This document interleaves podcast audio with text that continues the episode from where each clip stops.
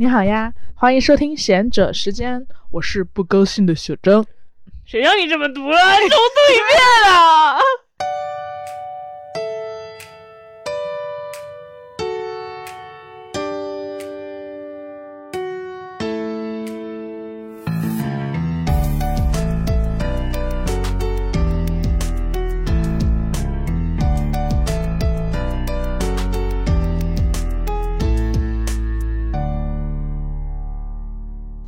你好呀，欢迎收听贤者时间，我是不高兴的小张。我是高兴的智智。贤者时间是一档从普通人视角观察其他普通人的播客节目，由小张和智智两个普通人主持。大家劳动节快乐！快乐，快乐！大家怎么过的呢？劳动了吗？反正我在劳动，因为我在写剧本。我们是在五一节的当天录的哈，我们这一期是在对劳动节当天，所以我们还没有完全开始我们的假期。嗯不知道你的五一节是怎么过的？这是你的劳动节有什么想法吗？就是我劳动节想法很很简单，我今天跟我的责编也发了微信了，我说经过缜密的推算呢，交稿时间可能要延迟两天。然后，然后就是五月十三号大概能全部交完稿子，然后这几天就一直在就劳动嘛，用劳动庆祝劳动。所以你五一节也要在劳动中度过吗？对呀，当然。最近好吧，你能不能侧着对过来我一点？你这样我没有跟你们跟你之间没有那种交流和连接的感觉。没有呢，天天就我这样，你稍等我一下，我这样，我这样。哎，你小心啊，那个话筒。他这两天就是跟我完全没有交流和连接，就是他就也不怎么回家，然后跟他打字吧，跟他找他说话吧，然后他也不怎么说话，也不怎么回，然后回也就回一两个字。我这我毛我我搬起砖头就没法抱你。那我我这两天我这我跟大家说，我这两天一直在写，你知道吗？幽默的男主。如果你听到这期评论，你你觉得你身边有什么幽默、松弛又可爱的，嗯，男男生，他对你做了什么？把微信号给小张，谢谢。对，把微信号给小张的同时，把请把 发一些素材，发一些素材在评论区让我参考一下。我就是我要被我要被我要我要被幽默给逼疯了，因为 编剧不可能超出自己的能力写出一个幽默男主，但是高冷却很好编，因为他只需要不说话就可以。这个编辑小技巧你学到了吗？毫无用处的干货又学到了。我我上到本来应该是周五放假的周明，本来应该是周五的那一天，实际上是周四嘛。嗯。然后我整个人情绪就已经崩溃了，就是崩溃，大家都很累吧。然后今年的五一节，看各个城市都在刷屏嘛，就是感觉哪儿哪儿人都都是人。我觉得你你们这城市首当其冲吧。首当其冲，对，首当其冲用错了嘛？首当其冲是指首先受害。对，那应该没用错，你们确实首先受害啊。OK。对，然后我就还蛮期待回到我的家乡，就回长沙，然后可以合适的价格，然后吃到味道比在这儿好很多很多的菜。对，然后可以和爸妈。一起过，因为最近就小龙虾的季节也快到了嘛，马上就快夏天了。然后我想回长沙 吃口味虾，然后喝长安月色、烧烤、猪肉拌粉、卤味、凉粉、炒粉、臭豆腐，就各种东西。此处艾特长沙旅游宣传大使。对。们今天就是久违的贤者信箱时间，很久没有跟大家念我们微博收到的私信了。对对对，之前之前有收到私信评论，反正行者信箱一直可以收到大家发来的很多私信嘛，然后有的还蛮有意思的。当然，大多数的可能是有一些疑惑，期待我们可以答疑解惑，但我们也并不能。我们看到了跟这些疑惑共情了，我们也想该怎么 办呢？我们也想去哪儿发个信箱，对。但还有一些不是答疑解惑，他就是跟我们分享一下。今天的一个小快乐呀，然后还有一些很可爱，就他会给我们发图片，就比如说有的人会，有的听众会发，他说，哎，我今天在回寝室的路上听了贤者时间，然后给我们发了一个他在路灯下走路的影子，我就觉得特别浪漫。还有就是会跟我们说，哎，你看上海街边的芍药都开花了，然后给我们发了一个芍药。的花，嗯，还有还有还有发自己结婚照的超好看，我一看太好看了，我想娶，我我我马上就转发给小张，然后还 然后给这个人发了四条，发了激动的。发了四条回复，我说对对对你太好看了，太好看了，什么什么的。因为他结婚了，然后他跟我们分享他结婚的喜悦，就发了四张结婚照给我们。对我跟大家说，这个发结婚照的这个女生是上一期我们第一次做贤者信箱的时候，其中一个问题的嗯投递者，就是她是其中那个。在香港读博的人，他在攻攻克那个医他有点焦虑临床临床研究的。我对他印象特别深刻，因为因为评论区有很多人都在跟他说：“姐妹，没关系的，你很棒了。”对对对对。然后就是，然后他就是就是就就你会看到他的成，他你会看到他的人生在往前走，哎，就是他上上一期有烦恼，当然这个烦恼，呃，他当然也没有还没有再被完全克服掉，但是他有了新的开心的事，就是他跟喜欢的人结婚了，然后有了很美美的结婚照，嗯，祝你新婚快乐，新婚快乐，新婚快乐。然后还有还有那种就是也能看到对方转变的，就是有的听众会在几个月前说，哎呀，我就是个垃圾，这是小张，我现在考研没考好，嗯，因为去年刚十二月份考研嘛，嗯，然后说我没考好，我我这辈子都都不可能有出息了，然后我也不可能有学校要我了，他就很沮丧，给我们发了一长段。然后我昨天看私信，他说，哎，我找到工作了，他说我虽然没有考上，但是我被调剂到了一个很好的学校，嗯，就他以前都就觉得说我也不可能被调剂了，对对对，所以大家你看，就事情会起变化，事情会有转机，嗯，事情真的会起变。有的时候你会看到一个女生说，哈，天哪，我好我好喜欢那个男生啊，然后过三个月她说，我看到他侮辱女性，我不喜欢他了，然后就是就是你会看到一个人心动，又看到一个人心碎，你会看到看到很多东西，还有还有一些人他说，这只是小张，我有一些问题想跟你们倾诉一下，然后他巴拉巴拉说了一些自己的问题，我们还没有来得及回复他，他就说啊，谢谢小张和智智，我明明白了，谢谢你们，我也不明白他们怎么明白的。总而言之，我们总结出来的经验可能是，有的时候如果你感到疑惑的话，你就自己把自己的经历叙述一遍，也许你把自己的人生叙述一下，你就会得到自己的答案。所以，我们今天也要就是和大家来叙述一下，分享一下最近我们收到的一些私信。对，然后今天我们贤者时间的主题是如何面对和处理关系，因为我们会收到大量的私信是关于关系这方面的，他们他们会就是对友情和爱情和很多关系都有都有比较多的困惑。嗯，对。然后我们今天关于友谊的第一封来信是这样的。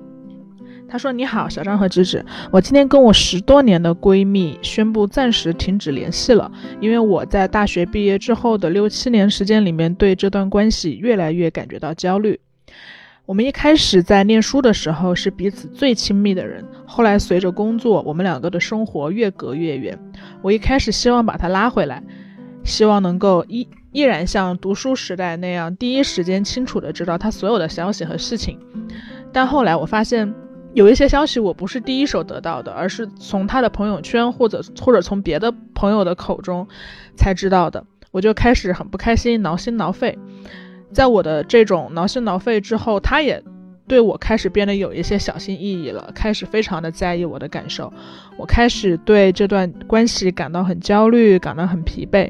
啊因为这一次他因为钱的问题要去一个城市去郊游，但他没有选择跟我去，选择了跟另一个人去，然后我就感觉很生气，我就跟他说：“那我们绝交吧。”其实我心里不是想绝交，我是希望他能通过我的这个表态之后，然后然后来像以前那样来挽回我。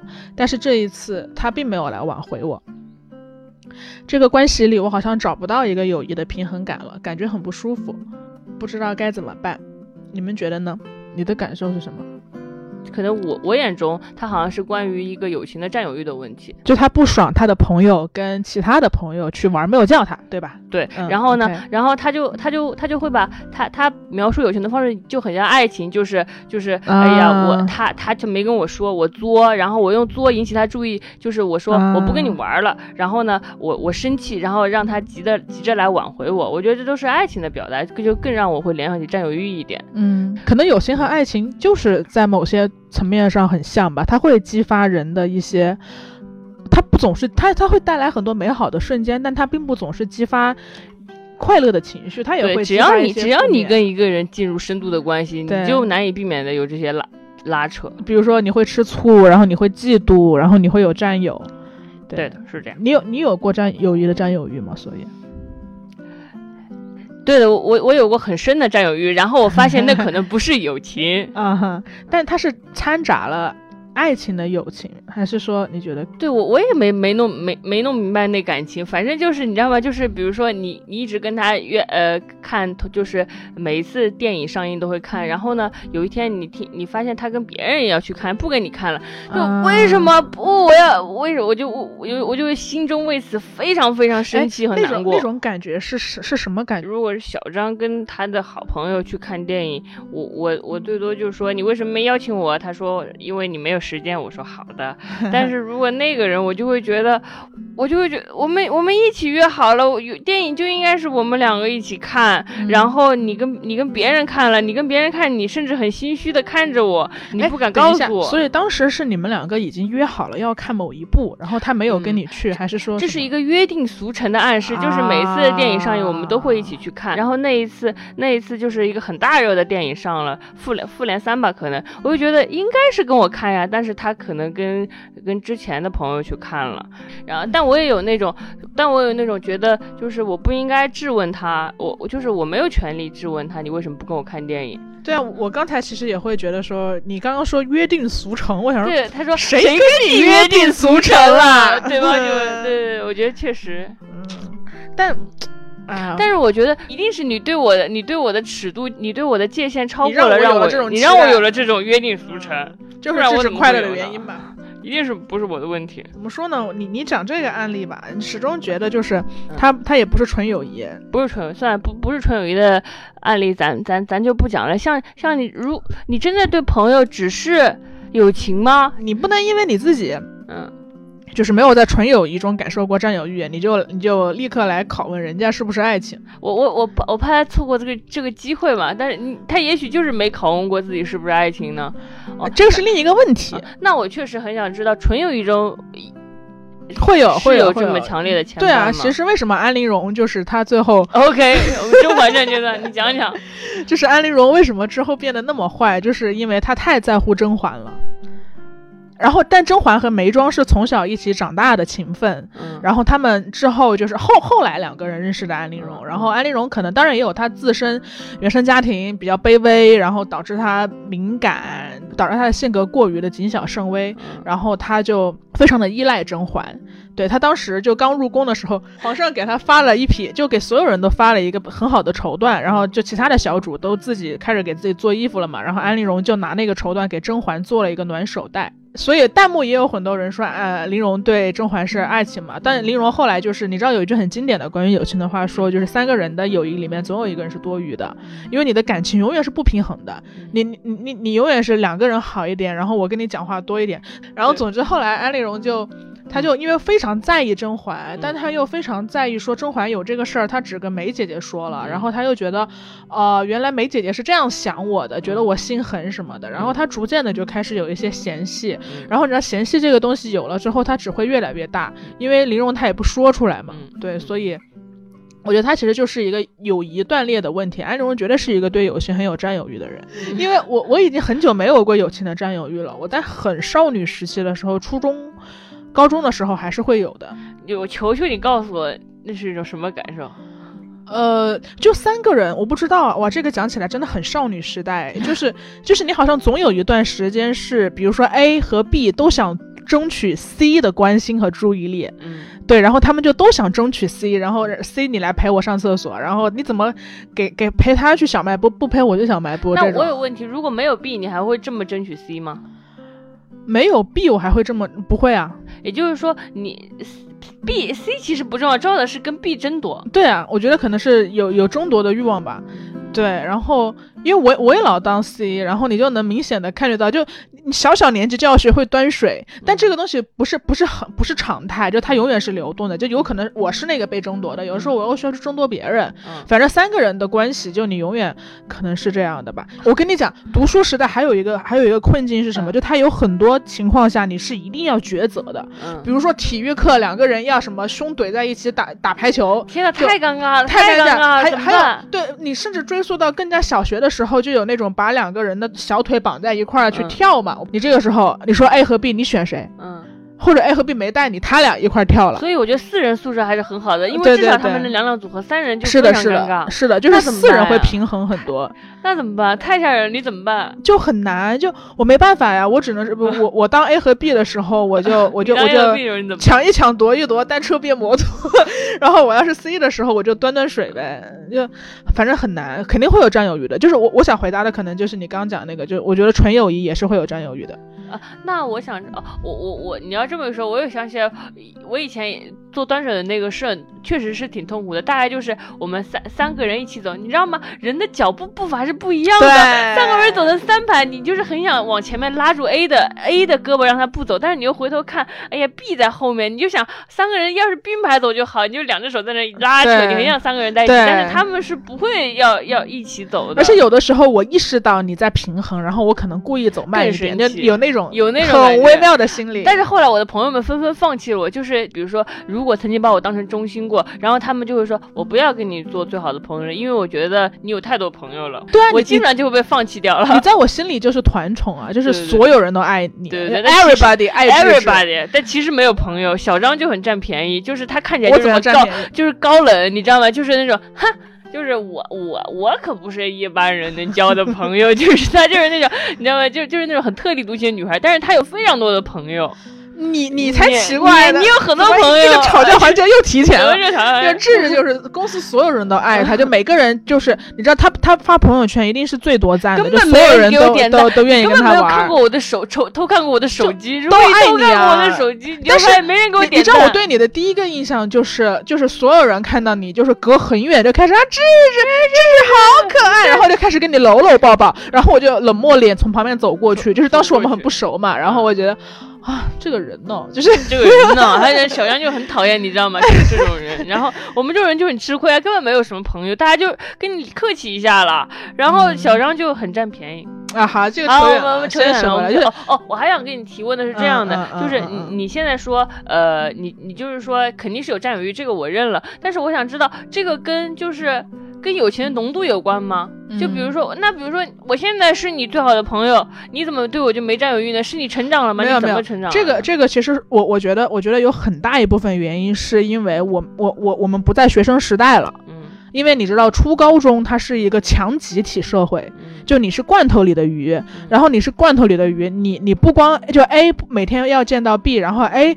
还要每天见到 C，就是你们你们 A、B、C 三个人都要在同一个班集体里面待着。这个时候，你你回头，你你如果坐前排，你回头是先，比如说 B 坐你左后方，C 坐你右后方，你是先往哪边回头，就都会有一些很微妙的情绪。就女生嘛，因为你们就在一个集体里面，然后那个集体又很强集体，然后那个地方又有刚很多我刚才所说的，比如说一些强制性你必须抉择的时刻。但我们现在长大了，就你长大了之后，你你是你是松散松散社会的关系。就是，我不太会把你，我不会有一个情节，是我必须把你和我。大学的朋友齐聚一堂，然后就是没有没有这个场合，三个人一起要去旅游了，对对对对对，一间房，对就对对对就没有这种场合，然后所以现在就不会存在这个问题嘛。那那他为什么存在这个问题呢？还是你觉得这不是一个友情占有欲的问题？我我我我就觉得这不是一个，这 不全是吧？他肯他肯定会有，但我觉得友友情的占有欲是他这个问题延伸出来的一个感受，而不是问题的核心。呃，我我自己感觉啊，这个问题的核心可能是我们如何处理，就是渐行渐远的友谊，因为他跟这个朋友也是学少少年时代最亲密的人，然后他就说，随着六七年过去，然后我们的生活工作都发生了很大的变化，但这个时候我依然希望在对方心里是第一名，他依然有很多事儿第一时间要跟我讲，然后他没有，然后他落空了，然后他落空了之后，这个时候有另一个人先得知了这些消息，然后才激发了他的占有欲，对，所以我感觉啊，是一个渐行渐远，我们我们该如何处理，就是在成长过程中渐行渐远，然后逐渐没有话讲的友谊，我们如何？安放这部分关系和健康的心态去面对，是这个问题。明白了，明白了。对，恍然大悟，恍恍然屁了，恍然大悟，明白了，明白，这就是问题的核心。你讲一讲嘛，我们怎么处理渐行渐远的友谊？不，我换个问法吧，就是你大学时候最好的朋友，嗯嗯，就就那一个人，或者是你高中时代最好的朋友，我们具体到那一个个体身上。我有哎，我有哎。对，然后你会在，比如说，或者他会在你们毕业之后。依然希望跟你当第一好的朋友吗？不会啊，你们的问题解决的如此的迅速，就你确定人家也不想吗？人家可能没有对我展表现出这样的渴望，但是我的确有，就是高中的时候我们是同桌，然后一起经历了就是痛苦的高三，高呃我们打就三年同学，呃也一直是挺好的朋友，嗯，然后我们就一起抄作业啊，一起作弊啊，一起就是喜欢喜欢在圣诞节的时候给喜欢的男生写情书，我帮他同一个男生啊，当然不是啊，对是有，然后现在我们大概一年联系一次，然后他就说你是混娱乐圈的吧？叉叉和叉叉是真的吗？他们两个真的在一起了吗？那那那你们在就是。因为这个一年一年联系一次，肯定是一个比较陌路的关系嘛。但我觉得也很好了，因为我跟我初高中的朋友，可能一年都讲不上一句话。嗯，对。那你在这个直接就比如你从亲密到陌路中间，你们难道没有说我我要维持这个友谊，然后我要去争取一下，或者我要维系一下的这个关系吗？你看到他跟他的，呃，你们是高中同学，那你看到他跟他的大学室友一块出去玩，你会觉得嫉妒或者是没有？对 对，方也没有吗？我告诉我告诉你吧，我只能说，我跟我之前所有的朋友关系都非常的平 平和。我跟我大学大学室友也是，我们也都是很好的朋友。我们大概也一年联系那么一两次。我们就是前几天经过呃八个月没联系之后，他跟我说他就是他快要结婚了，然后他跟我分享，他跟我分享了就是她跟她男朋友男朋友的事。她说她每天过得很幸福，虽然就是工作很累，但是她学会了在工作中不带情绪，然后每天就是早早点下班，然后想到有一个人也在。回家的路上，他们俩一起往同共同的家赶，他就觉得很幸福。他就是他，他在他在结婚，然后准备买房，准备生小孩，跟我这种自由编剧过着完全不一样的人生。我们就会在一年交交流一次这种感受，然后互相彼此祝福一下，这样子，嗯，就很平和。这样主要是你们也都不觉得有任何问题，或者是怎么样？对，我觉得，我觉得要要真的要让我感受很深刻的渐行渐远的友谊，可能就要看你了。就是比如说，我得我，比如说，如果我跟你分开，我觉得可能有不一样的感受。就如果有一天我跟你渐行渐远了，我你这两个月就挺渐行渐远的。不是嘞，我跟你们讲啊，我跟你们讲，就是他之前说他四月底要常常回来，现在我们已经五月份了，又五月底了是吧？五月底了，五月底了。那你要是五月底又没有怎么办？五月底又没有了，我们就再再好好再往后挪掐掐这个时间。他真的很渣男，你知道吗？你继续，你讲，那那你说，你说说你的渐行渐远的友谊。呃，我我我有了，就是之前我们在爱憎时那一期，我们是有一个四人帮。你你刚进大学的时候，可能会觉得，呃，哇，一切都很新鲜，然后这个时候你会稍微有一点茫然，然后会跟以前的朋友保持一个还算热络的联系，可能大概一两个月吧。对对，然后之后你马上就有了新的朋友，然后。你，大学生活褪去了他的混乱和嘈杂的那一面，逐渐显示出它的生机和活力。你这个时候就会立马投入到那个新鲜自由的世界，对。然后，所以对方也是，呃，对方也是对。但我觉得。就是怎么讲，我也会有渐行渐远，但我但我好像也不把这个问题当做是一个特别严重的问题。我偶尔想起来会遗憾，就我在听我在听那些呃音乐 app 上给我推九零后经典必听老歌，我在听一些我们曾经很爱的呃周杰伦、S.H.E 这些呃蔡依林的时候，因为你你当时是一人一个耳机，当时还不是蓝牙耳机，线的另一头是他的耳朵，就是你会想到哦我们在。体育课上，然后我们因为我们是 就是 好学生里的坏坏孩子嘛，然后我们就会不能不能带 M P 三和。耳机的，我们就会藏在袖子里，然后藏藏在袖子里，假装用手托腮，因为这样你就可以把你的耳机连到耳朵上了。对，然后我们就靠在一起，拖着各自拖着对方的腮腮帮子，然后就共享一首周杰伦，很青春这种。对你就会想到那个场景，然后想到啊，这个人好像现在没有再联系了，然后稍微有一点遗憾，但我马上会觉得说这种遗憾也很正常，就是。你你渐行渐远才正常，你要是一直不渐行渐远，对方也不一也不跟你渐行渐远，然后你们两个人在六七年之后，我我是我我我不是说完全不联系啊，我说如果你们始终保持着。高中那个密度的分享一切，那不是证明你这几年都没什么变化吗？就你 没有啊？那你看这样的话，我上一次的逻辑也理顺了。我说，我说，我说不可能有四十年的友谊。你说不信？你看你这么这问题不攻自破。但我觉得有一个有一个变化的点在于说。我自己是觉得大学之前的价值观是没有完全形成的啊。我明白了，嗯就是因为大学之前，就是我们是被时间和空间很随机的固定在一个集体里，然后我们也没有形成特别你你也没有大的时自我意识，间，你没有时间去形成自我意识，对，也没有人教过你，嗯。所以，所以那个时候的友谊可能，呃，是基于一个共同集体之里面，然后我们两个还挺相似的，我们就互相陪伴，做最好的朋友。嗯对但是可能成年之后的友谊更多是真的基于价值观。嗯，就是价值观差差差不多是一致的，然后成为朋友就比较不太容易离散。这样，如果对能非常幸运的保持在同频的话，哎，会不会还有一个原因是因为，哦，对对对，我不知道这算不算一个原因，我刚刚我瞎想的，啊嗯就是我会发现以前的朋友的圈子中，如果他们都还留在老家的城市，嗯。他们还是会很紧固的。就是我我我我经常会世间老同学微博，然后 然后看到就是初高中一起玩的那一帮人，他们还是在一块玩，因为他们他们的大学也是在老家，然后他们工作也是在老家，就他们一直在那儿，所以他们一帮人还是非常固定的。但我们可能就你本科换一个城市，研究生换一个城市，工作换一个城市，嗯你就很难见面，你很难在一块儿。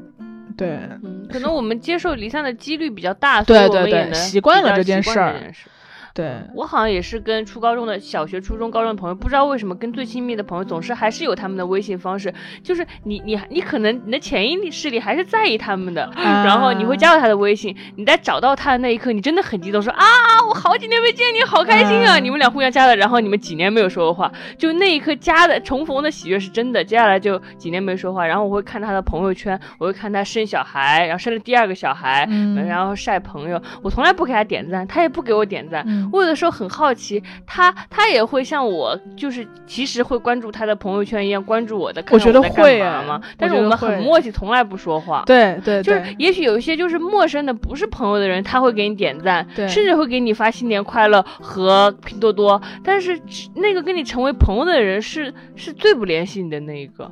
我真的很好奇，他有没有像我关注他一样我关注觉得会，因为因为我现在就很关注我的初高中非已经很久不联系的四 四人帮成员，对对，他他是他们生生小孩，然后结婚，然后呃所有的按人生进程都比我快嘛，然后我都会去仔细的。我还挺烦别人晒娃的，但他们的孩子我会真的点开看，然后会觉得啊好可说爱，哎呦长得有点像你，就像那种所有的阿姨一样说，就真的会说哇这个眉眼有点像他的，对对对对或者说这个像爸爸可不好之类的。但但我其实也知道，我们可能就是也许我们就是在微信里对话，就是很难说些什么，很难说些什么很。难说些什么。你你真的可能聊不了几句，你觉得可能价值观不那么相符了，因为我我确实是在跟你离开之后才建立了我的自我，嗯你没有参与我建立自我的那一段时间，当然我也没有参与你建立自我的那我段时间。我们互相建立了不一样的自我，对然后那两个自我可能很难对话。对嗯，但我始终有一个嗯呃，我我的意思说，也许能对话，但是如果如果如果我们对话，然后尝试失败了，可怎么办？我我有尝试失败你过有，尝试失败过吗？对，就挺尴尬的。没有，但但我后来觉得说，我后来觉得说，人首先第一点就是人不只有价值观的相处，嗯人还有很多浅层关系的相处、生活的相处、陪伴的相处，我们就是同一个罐头里面两片沙丁鱼，我们愉快的度过了我们的初高中。对对，但但我始终是，我不知道是不是我自己在自作多情啊，嗯我会有一个，我会有一个很深层的想法是，我觉得虽然我们现在很少聊天，我们几乎不见面，但如果他真的需要我的时候，我一定会站出来。就是就是我当时初中的时候，呃，我喜我。呃，我的我的男朋友跟我分手之后，跟另一个女生在一块儿了，嗯，然后那段时间就是你当然会有点介意，然后我在路过他班级的时候，我当时最好的一个朋友，然后他就突然就他走在他走在我右边，然后他突然转转换到我左边，然后把手搭在我肩膀上，把我眼睛捂住，然后说：“哎，我们现在玩一个游戏，就是我把你眼睛捂住，然后你你往前走几步，看你会不会跌倒什么之类的。就贴心哦，”对，然后他这样，但我当时并不并不知道是为啥，然后就我就我就说你傻吧，然后就跟他玩了之后，然后我无意识的回了个头，然后看到就是那个男孩在给他的新女朋友理额头上的碎发，嗯就他是不想我看到那一幕，对，所以我刚刚就想说，就是我会像他当时保护我的那样，然后我现在也会想要能够保护他，如果他需要我帮助的话，嗯嗯，对，是这样。嗯，比如说我就会好好奋斗，我一定要让他知道那两个 CP 是不是真的在一起。可能这不就是一种微妙而深刻的连接吗？还有一种微妙的感受是，因为我之前跟你，你之前问我说为什么想想要做编剧什么，或者就是说什么什么往前进奋斗的理由之类的，我跟你说过一个很奇怪的点，我说我说我说我很想让初高中那些闪闪发光的百分之二十看到我，我也会成为了一个有点酷的人，因为他们会觉得编剧很酷嘛。然后你知道吗？就是以以前在班级我就很羡慕那些就是哇，他们就是打架也很厉害，谈恋爱也很厉害。你知道吧？就是比较就是抓马人生的那种闪闪发光的人，我就觉得，呃，我根本不敢冒犯你们。但但是反正那时候我不是那样一批人，但是我就是那种仰望仰望他们这种态度，对吧？我就觉得他们好酷啊。然后我觉得经过多年的奋斗，我终于也变成一个职业有点酷的人了。我之前跟你说，我总是如如果呃，我我总是会想象那些。不跟我联系，其实那时候可能也不怎么看得见我的人，证明我自己。但是我从来没有过对曾经自己的朋友有这种想法，就是不会想要在朋友面前证明证明，一，我有一个很酷的职业什么的，就真的就是想让他们，呃，比较幸福。你会有这种想法，我还挺吃惊的。哪种想法？因为 怎么讲？我觉得，我觉得，我觉得人的奋斗。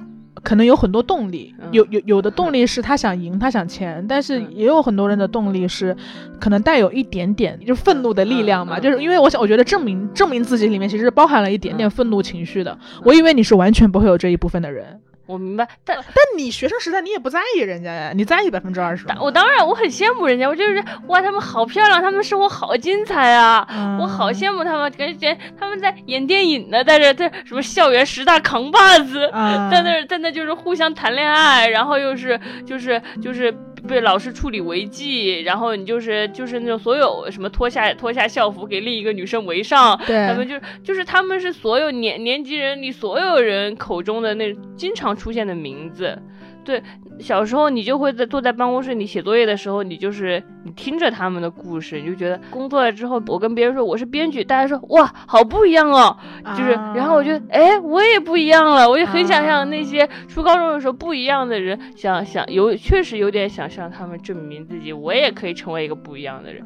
你当然不一样，但是不过对朋友没有这种情绪，嗯嗯，还好啦，因为因为我觉得你你的那个情绪它没有那么大攻击和负面性的原因在于你没有一个具象的客体。对，就你其实是一坨人，一坨 一坨闪闪发光的人。我，对你你你闪光闪到我了，我也要闪到你身上。对，但如果你你的这种情绪一下子变成了具象的一个 A B C，你那你那个就很复杂，因为你开始比较了。你会说，哎，A 现在怎么样？公务员是吧？我也要，就是那种。但你现在没有，所以你还是比比较平和的。嗯，明白了。对，但但我觉得这个问题里面可能还有一个小小的点就是。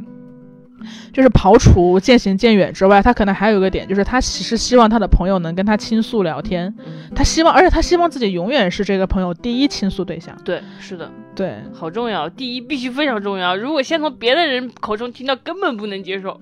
对啊，所以你为什么不对我倾诉呢？但是，但是我跟那个人的不一样在于，我也没对其他人倾诉，你绝对是第一个。对不对？但是你没有在事情发，我我跟我跟你讲啊，就是就是这他是一个什么样的人啊？就是他去见男生不跟我说，你们，我跟你们讲，我你他你不要气到舌头发抖，好吧？这 我跟你们讲，我跟你们讲，你们在这给我扣个一，就是你们会不会在意你最好的朋友去见男生不跟你说这件事情，是不是非常在意，而且不止一次？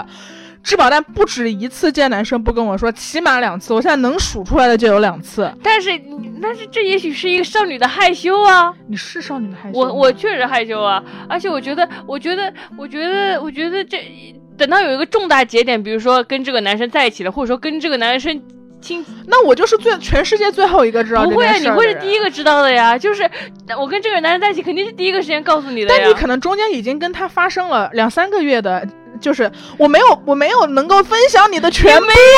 你看看，就是我，我希望能够从你先看上对眼，然后怎么认识的，然后如何心动的，然后如何 crush，然后你们怎么 dating，然后 dating 第一次、第二次、第三次，然后你们终于决定要在一起。那我跟在妈妈的视线里谈一场恋爱有什么区别？恋爱并不会像妈妈那样控制你和教育你啊，我只是想要见证这一切。但是比如说，那我如果如果早上告诉你我今天我跟这个男生约会了，然后约会的同时我就会收到你的微信，怎么样怎么样有危险吗？跟这个人约会怎么样？我回来的时候你肯定也会问我约会的感受，对不对？我然后约完会就在心里想一篇小作文，哎，今天还得跟赵总汇报一下。所以跟我的沟通让你觉得很负累是吗？不是很负累，就是我我就是我会觉得我会觉得就是感情方面体验好像很私密，然后我就想独享这个私密。我不值得拥有你的，但你都你你你拥有我所有的私密，我我拥有你这不公平，对的，不公平。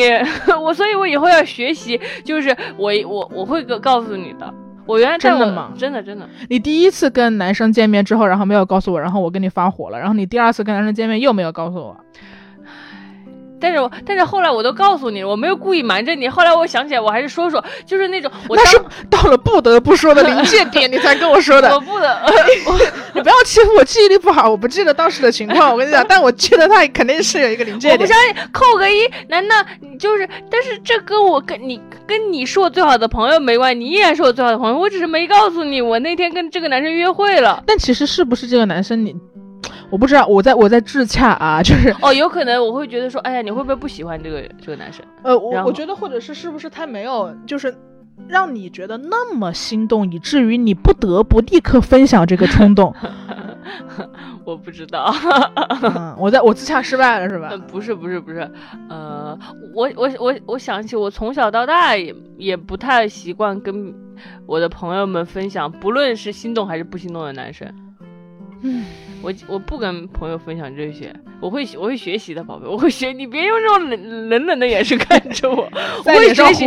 而且而且而且，我只是而且而且只是当下不分享。比如说比如说我跟这个男生玩，比如说过过几天这个事情过去，我会跟你讲。这个我为什么要他过几天？我为什么要吃一个冷饭？我就要当下及时的反应，因为我想陪你经历这一切。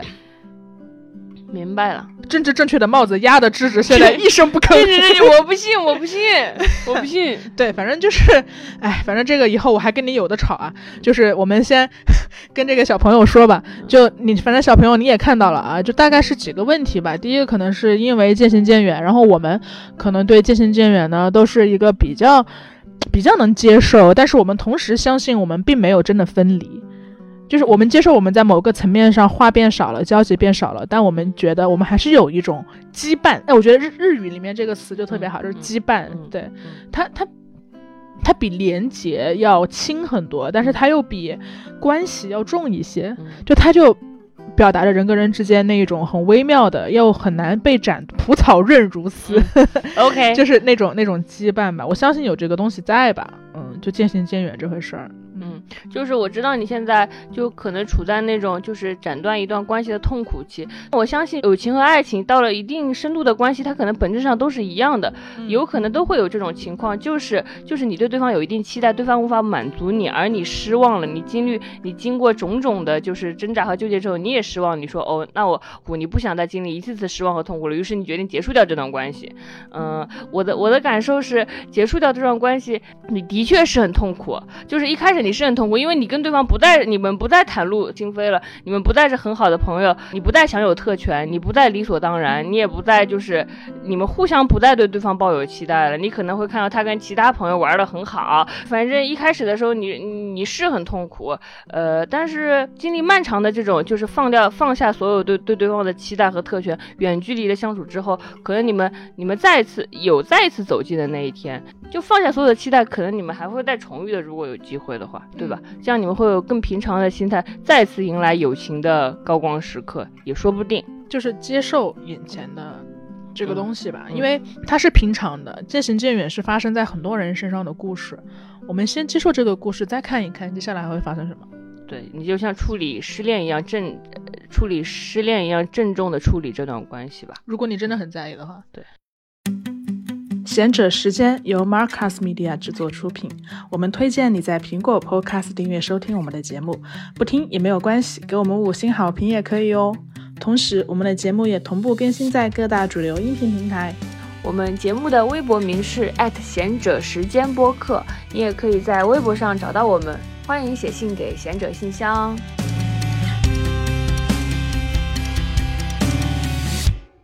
下一封信，嗯，他说。可爱的小张智智，好想问问，怎么样才能遇到一个像你们对于像你们一样对彼此来说这么好的好朋友？什么时候才能遇到呢？遇到之前自己又要怎么度过呢？觉得自己很孤独，没有呃可以一起玩笑打闹，但是知道没有真正能够交心的自由分享观点的朋友。我发现大家其实都在找听众。可能是我擅长倾听，所以偶尔会有人来找我分享。但是我也好想有人可以听我放肆的、自由的表达。嗯，最近在在长跑，因为知道跑步的时候可以戴耳机听闲者时间，于是跑步好像变成枯燥的一天里很难得的会去期待的一件事了。忙的时候不用回复啦（括号自我预防尴尬机制）（括号但是我可能还会瞎叨叨的）。明天跑步还会继续听苹果播客，想想就好开心。但是听一次又少一次，呜呜。我觉得他们好可爱，就是好多听众都会给我们发消息的时候打一个括号说不用回复也没有关系，我自己缓解一下这个尴尬就好。对对对。但是每次看到这种括号不用回复，你就特别想回复。对对对，就括号我好怕打扰你们，希望没有打扰到你们，谢谢你们听我讲话什么。对。然后就不用回复，然后我们就看到这种就很想回复，可能是一种逆反心理吧。可能是逆反心理。对。哎，我觉得，我觉得这个问题跟上一个问题是有有一点呼应的地方，哎，对，因为他也是在讲说，他他在认真的讲说，就是他说他很擅长倾听，哇，这个我好有共鸣啊，因为我就是那种贼擅长倾听，然后总有人来找我分享的人。现在有几个人在找你分享？呃，就是他他对象不是固定的，就是你的人生中就是会遇到这样这样这样的一群人，就是我不知道为什么，我就长着长着一张。这个人可以被亲，可以倾听别人的脸一样。我给你举个例子，就是大学的时候军训第一天，大家都不认识。军训完之后，有一个女生过来找我说：“你可以陪我走走吗？”然后我说：“好呀。”然后她说：“她说我虽然不认识你，但是我觉得我可以跟你说说一些东西。我觉得。”我他就他就觉得我是一个可以跟他谈心的人。他说他刚刚来到大学，觉得很不适应，因为他来自一个比较遥远的地方吧。然后他就很想找人说说话，然后就选择了我，我就很开心。然后我就觉得哇，大学真的很奇妙哎，就是军训第一天有这种际遇。后来我们就一起散步回了宿舍。后来大学四年，我们都没有再说过什么话，都没有成为什么很好的朋友。大学真的很奇妙，就是我的人生中经常会有这种事情发生，就你没有跟对方说过话，然后对方会选择找到你作为他的倾诉对象，然后你们就分开了，也没有成为很好的朋友。哎，那你会烦吗？就是因为因为他会讲说，感觉大家都只想说自己的事情，没有人在认真听别人的事情嘛。那你作为一个经常听别人事情的人，你会烦吗？呃，要分情况哎，我觉得就是像军训女生这种情况，我觉得很美好的，很美美好的相遇，就是有个人能信任你，并且能对你倾诉，你觉得很快乐，你帮助了别人。但有有一些情况就算了，比如说有一些呃社交社交呃交友软件 A P P 上那种情况，在上面 PO 了照片，呃呃或者对方发现我我比如说，诶，怎么是贤者时间主播，然后就 like 你 like 你之后加你，对你说呃 like 你之后对你说智智智智听你的播客好久了，是这样的。我跟我前女友有一些问题，我很爱她。现在，然后他跟我说了八百字，说这种这种倾诉我我可不欢迎了。咱不是在交友软件上吗？咱怎怎么是说起你自己的爱情故事说什么了？交友软件不能用，不能用，根本不能用。所以我就把它卸载了。接受这个，不玩不玩这个了。嗯嗯嗯，我觉得还有一种不喜欢的情况，就是我能特别明显的感觉对方只把我当容器的时候，就是就是对方。你能分辨吗？我能分辨，很很很明显，就是对方喋喋不休讲自己的故事，而我在其中，就是我会我会很明显的感觉到，如果不是我在听，其他人在听也是一样的。就是对我觉得这个很很那个是，你能感觉到你的嗯嗯啊啊跟一个小 a 小 b 小 c 的嗯嗯啊是一模一样的。这这不是一个来自智智的回应，这是一个你你只是想找一个容器，不管它是一个花瓶还是花盆还是任何一种东西都可以。我只是我只是在特定场合成为你的容器，你甚至连抚摸。一下这个容器都都懒，嗯的抚摸，对这种时刻我会觉得比较被冒犯的。那那那，我觉得其实我替大家问一下，就是你是怎么辨别出来的呢？我觉得可能很多人他们在这一关稍微会有点卡住，就是我怎么知道啊，对方是真心在向我向我把我作为主体性的人来倾诉，还是把我当成小 A 小 B 小 C 来倾诉？因为。大家会有点纠结，说，哎，好像他是真心在跟我讲这些话，但我对既然对此不爽，我会不会 不够友好，就会有这个纠结。但如果你是发现哦，对方确实把你当容器，那你就不爽就很正常嘛。所以大家可能需要辨别，嗯，你怎么辨别？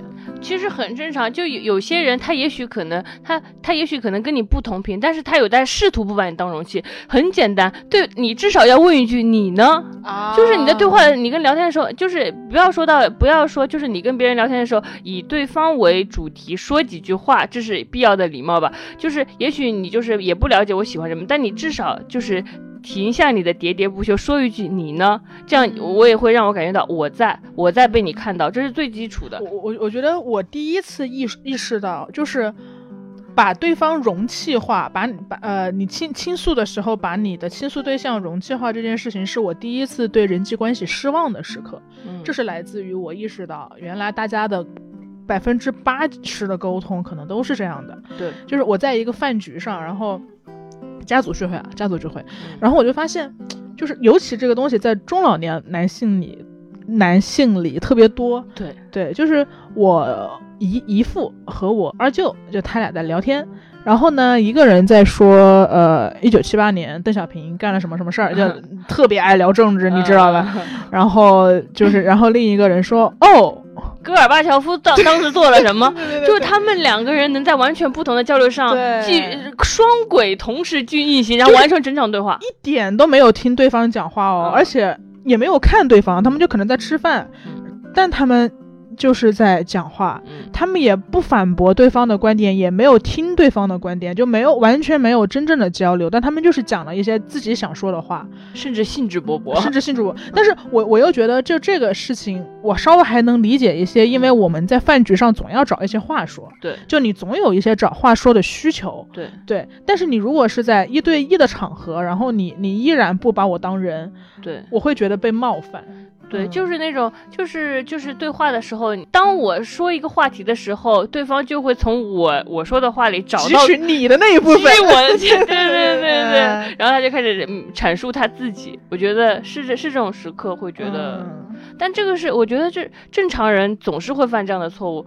就是总是会不由自主这样，因为我们都是在，就是我们只能跟自己熟悉的那部分好像对撞，就哪怕我们今天看到就是那个问题，然后我就发现哇，我跟小张的关注点也完全不一样，这个人同样对我们进行了一个提问，然后我我看到的关键词可能是我经历过的，比如说友情的占有欲、对方的作、对我的期待，然后友情的破裂，然后小张可能看到的是倾听，没有没有倾听友情的渐行渐远，而我就是眼里完全没有那些字，直到他对我。分析我才哦，原来是这样。就是即使是我们两个这样，我觉得还是很愿意去理解别人的人，嗯眼中看到的也是完全不一样的问题。对，我觉得找共鸣是人类的天赋，但我们愿我因为我爱你，所以我愿意在天赋的基础上多走一步。对，多走的那一步就是我爱你的证据。对，是的，嗯。但是怎么讲？我觉得倾诉，倾诉本身也是一个挺难的事情。我是最近才意识到，就我前段时间不是还发微博嘛，就是我说我意识到，我我跟别人倾诉的时候，我其实挺难的，嗯，就是我总是希希望我的逻辑尽量完整，嗯，然后 有因有果，然后我我一般跟别人倾诉的模式，就我我我我就很少跟别人倾诉，我就算遇到很大的事情，我也很很难倾诉，我不知道我是不希望别人看到我弱吗？可能白羊座哎星座迷信啊，就是都希望自己永远是强的，可以 cover 住一切的，但当我实在忍不住，我真的。痛苦的不行，我需要倾诉的时候，我也会跟你说，哎，就是我今天。因为什么事情有了一个情绪，这个情绪我已经分析过了，有如下三个原因。第一个原因是，第二个原因是，第三个原因是啊，第三个原因可能跟我的童年阴影有一些关系。但是你不要担心，我已经完全自洽掉了我所有的情绪，所以我才来跟你分享这个结论。对对对，小张就是完完全是这样，就是你你可能听别人的听别人对你的倾诉，你要调动自己大量的同理心和耐心，但是听小张的倾诉，你仿佛就是在听一场讲座，就是那种你知道吗？就是那种呃困难 A B C 解决方案 A B C 可能导致的原因 A B C，他就跟你讲好了，你只需要你只需要吸收就可以了。你甚至要打开你的备忘录说，哇，这个金句好好，我要把它记下来。然后好烦，真的就是耗素材。这这是在我我跟小张在初期的友情里，经常会就是我们俩刚开始刚开始的时候，不知道为什么我身边总是打开着我的备忘录，就是他总是哦，我跟你讲。这是超过分，就是就是当时我们还在第一个房子一起住的时候，然后当时的典型场景是什么？因为当时我们还在同一家公司嘛，然后我是一个会按时下班的小混蛋，对，然后我会，所以我会比智智提前回来几个小时。然后当时的典型场景就是智智下班之后，然后他来我的床前，坐在我床前的地上，因为我聆听聆听，然后一边打开备忘录，你知道吗？一边就是你再说一点，再说一下这个，再来再来点，再来点，这种编剧就是很烦，你知道吗？真的就，但是反正小张对，就是他的他的倾诉问题，就是他太缜密了，他会把他的痛苦码的好好的，把他的痛苦的原因也码的好好，然后再告诉你。但我真的想，我意识到这个事情不好，因为我连痛苦这件事情都有用户思维，你知道吗？就是我我我挺怕我我浪费你的时间来听我无用的倾诉。嗯。我就会很怕我耽误你的时间，然后耽误你的情绪，然后我就会，我我我好像从小大到大都很难，就是单纯的呜呜呜，我好难过，你来拍拍我，抱抱我，就是我没有那种时刻，我都是。你刚刚还在怪我说我我我没有对你及时反应，我没有跟那个男孩子见面，把那那一。刻的心动和什么羞涩或者烦恼告诉你，其实你也是跟我一样的人，你会把自己的情绪整理好。我不想麻烦你。那那那以后那以后我就告告诉你及时的，你也把及时的呜呜告诉我，咱俩就扯平。那呜呜呜，是不是？那是不是我们的交流都太理性了？我也会把它整理好了再。通知你，你也会把你的情绪整理好了再告诉我。所以你是你是把它梳理了一个完整的人物小传和故事大纲再给我，我是给你梳理了一个学术论文。你是觉得如果不这样的话，你就浪费了我的时间？对，我觉得我浪费了你的时间。明白。但是你对最好的朋友就没必要这样。而且是在倾诉痛苦，就是当你逻辑非常缜密的时候，首先你你不知从何安慰起。嗯，就是对我跟你讲，小张就是，也许你听他的倾诉是享受的，但是同时。同时，同时他会对回答要求极高。你可能对别人的嘤嘤，你说摸摸头、拍拍宝贝、抱抱，但碎片的你可以给碎片回复。对，人家我对别人的碎片，我也会给情绪化的回复。但是你知道吗？小张他如果一二三给你的，你也要你也要给他一个一二三，或者至少一个一个一个就是不一样的结论。他也会对你，你也会对我要求这个东西。要不然我如果说。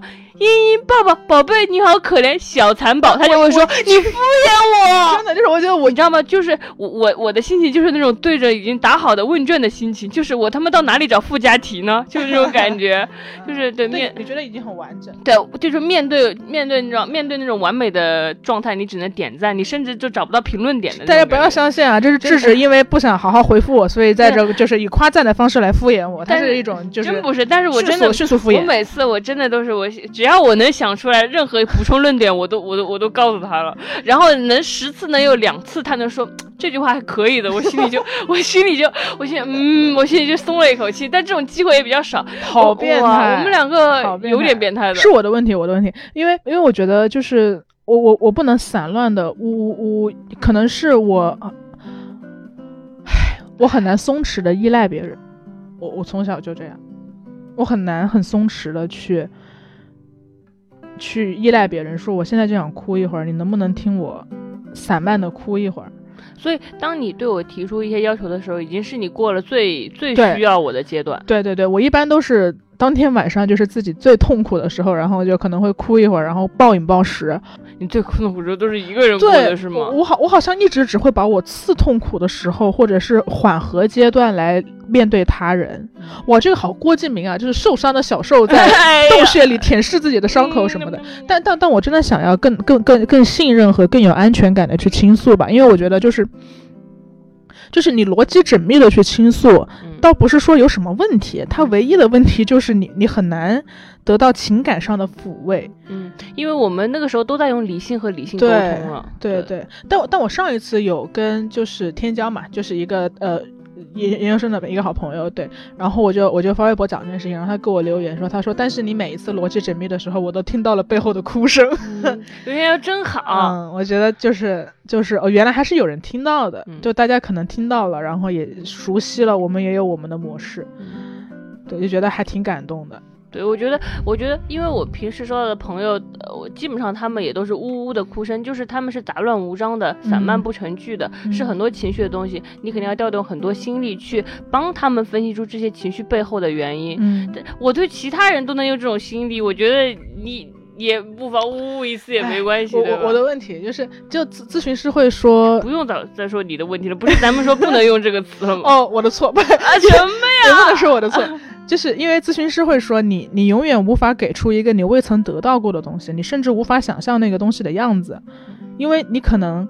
你你你得你得，比如说你第一次呜呜呜的时候，如果身边的人给你的反反馈是为什么要哭？嗯，这么小的事儿你为什么要哭？不要哭，就会从小反思为什么要哭，然后在每次哭之后给出结论为什么哭。对，你就不会你就不会哭了，你就会省略，你就会就是你就不会哭了，你学不会哭。我之前好长花了好长时间才就是慢慢的学会哭。嗯，我学我我学哭都学了很长时间。嗯，后来会哭了。能流出眼泪了之后，我觉得是第一个好转的迹象。我这我我我我跟小张在这这点好像有点有点殊途同归的感觉，因为我也是不太跟别人倾诉痛苦的人。当然，首先可能是因为呃痛苦比较少，第二个就是痛苦出现，我还有谁能比我更懂自洽呢？他的问题是啥来着？他的问题是啥来着？我们又开始聊自己，人就是这样，人就是这样，就老爱聊自己。我跟你说，不能这样，不能这样，不能这样。对，就是倾听嘛。然后我觉得可能。就反正真正有效的交流本身就是很稀缺的吧，我们珍惜那些有效的交流，对，然后把剩下的交流也尝试看到一些美感。他的问题是，这位小宝贝，这位小宝贝，我们又聊嗨了。你看，这刚刚我跟小张是做了一次错误示范，怎么在别人对你倾诉的时候，你把他 拉到自己身上，聊了八千字，上以上刚才的那几十分钟都是错误示范，大家都是错误示范，就聊嗨了。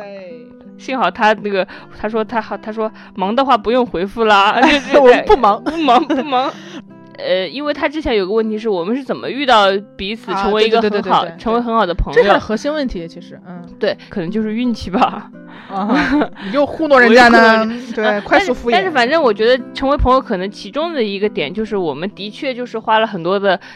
互相都在花很多心力来倾听对方，就是因为倾听它不是一个你说话我说话就行了的过程，就是因为人真的太太习惯看到自己了，他巴不得眼里只有自己和自己的倒影，就是在孤芳自赏。有可能，尤其是现在这种所有的所有的社交 APP 都在推猜我喜欢，所有的 APP 都是很大数据了解我们喜欢什么，给我们推送我们喜欢的内容，于是我们就对对对，我们就是又自卑又非常的自我，就是所有的东西都在。都在猜，既然都猜我喜欢，为什么不是唯我独尊呢？可能就是这种太自我了，所以在跟别人的交流中，的确是你真的你要拿出非常多的同理心和耐心和理解力，拨拨开所有的他们的杂乱的情绪，认真的去看到他们。可能这个看到是很难的，就是你可能要在两个小时的对话中，你可能只有一个瞬间看到对方，但是那个被看到的瞬瞬间特别重要，你会让他觉得他被照亮了。对，人就是能感受到自己被看到的。对，然后有的时候你你为什么跟一个人十年是十年，你们没有成为朋友，但是跟一个人一一天晚上你们就能成为朋友？是那天晚上你你们有努力的在那个瞬间看到对方。嗯，对，我觉得这是需要很多心力和耐心的。对我还是蛮就是我跟小张，我们所有人可能都要去耐心的看到另一个人。嗯，因为看到另一个人还是很奇妙的，就就很奇妙，就是就是那那那跟你不一样。对，但就是你能就是抚慰到他的情绪，就是稍微让他觉得，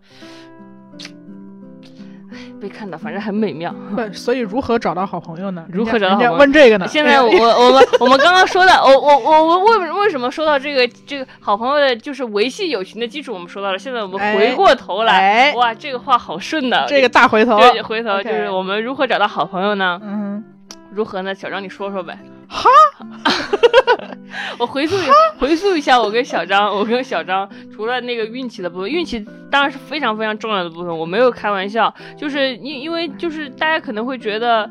可能觉得什么爱情很稀有很难找，怎么回事？友情就是友情也很难找，也很稀有。哦，我想起来，就尤其他刚刚说的，他要的是那种交心的朋友。对对对，你说一说。对，但其实你你你你首先得知道，你你不能奔着找交心朋友这个心情去找找友谊啊。就很多朋友一开始就不是交心的呀，但你们后来发生了某一件契机，你们交心了，就成为了最好的朋友呗，对吧？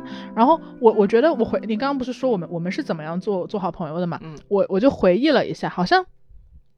就我就如你刚刚所说，我可能平时是一个还挺冷漠的人，嗯但是我真正一旦遇到我特别喜欢、或者我觉得我我我我很想认识你的人，我会变得特别的激进，对你很厉害，对我就会我就会冒犯，然后我就会打扰，然后我就会主动提出需求。大家学一学，这真的是干货，干货嘛，价值一百万的干货找到好朋友的秘诀，你讲讲，嗯，就是，但但有稍微有点矛盾，因为我对于我没有兴趣的人超社恐、超冷漠。我觉得这是对的，因为我觉得就是你为什么就是好像特立独行却能找到好朋友，因为特立独行就能找到好朋友，因为你在展露你自己，就是你你就是说我真实的我是什么样的哦，这个时候我我不我不高兴，然后我看到这个我会高兴，你把你的就是情绪或者态度你都表表露出来，嗯无论是在现实生活中还是在社交网络上，然后那些人就能看到你的态度，于是有跟你一样态度的人，跟你同看到同样事物会高兴的人就会来到你身边，对，我觉得这个很有趣，就是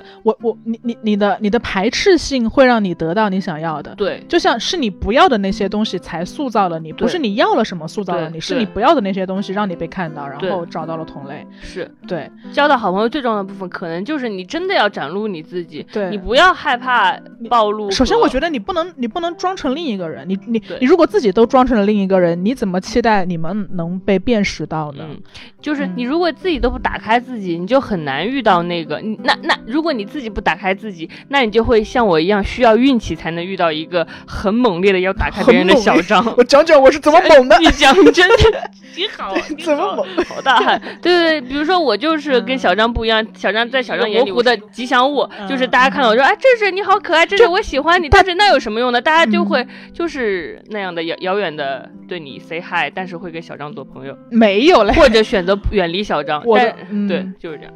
就是我我的方式极端，然后人家对我的态度肯定比较极端。就是呃，我想想，说说你猛的哦，我我我我猛过两次，过在二十几岁的人生中猛过两次。嗯第一次是在台台湾念书的时候，嗯对，然后当时也很猛。那当时是我第一次发现我还有这一面，嗯嗯。就是我，我们当时在上一个纪录片课，嗯然后坐我前座的女生就是我的艺术家朋友嘛。哦，对你跟他这么认识的，对对对，我们是在台湾认识的。怎么都比我们的认识浪漫呢？你继续浪浪漫，接着一会儿再讲我们怎么认识。对，就就是他从他走进教室，我就看到他了，就他很很漂亮吗？他很独特嗯，他长得很独特，对，他肯定不是网红的那种漂亮，但他很独特，然后非常独特。就是我不知道为什么，但我我我对于女生的独特还挺敏感的。然后他就坐下来，然后他那一堂课之后的所有发言，对于所有老师讲的梗的反应和他的政治立场，都在一次一次的向我验证他的独特。对，然后我在下课的时候，我就问他要微信。我觉得我我我我以前没有做出过这种行为，而且它不是一个爱情向的，它不是一个征服向的东西，它就是，哇，你觉得这个人，这个你你得认识一下。我加了微信，然后他也有点他有点愣，嗯，他有点愣，因为我并不是外外表看上去就很酷的人，哦，对你外表，我第一次见到你的时候，觉得你就是你是小萌人呢，呃我是小萌人，就是因为你圆圆的，然后短头发，啊对对，对对就是然后对他他有点愣吧，但。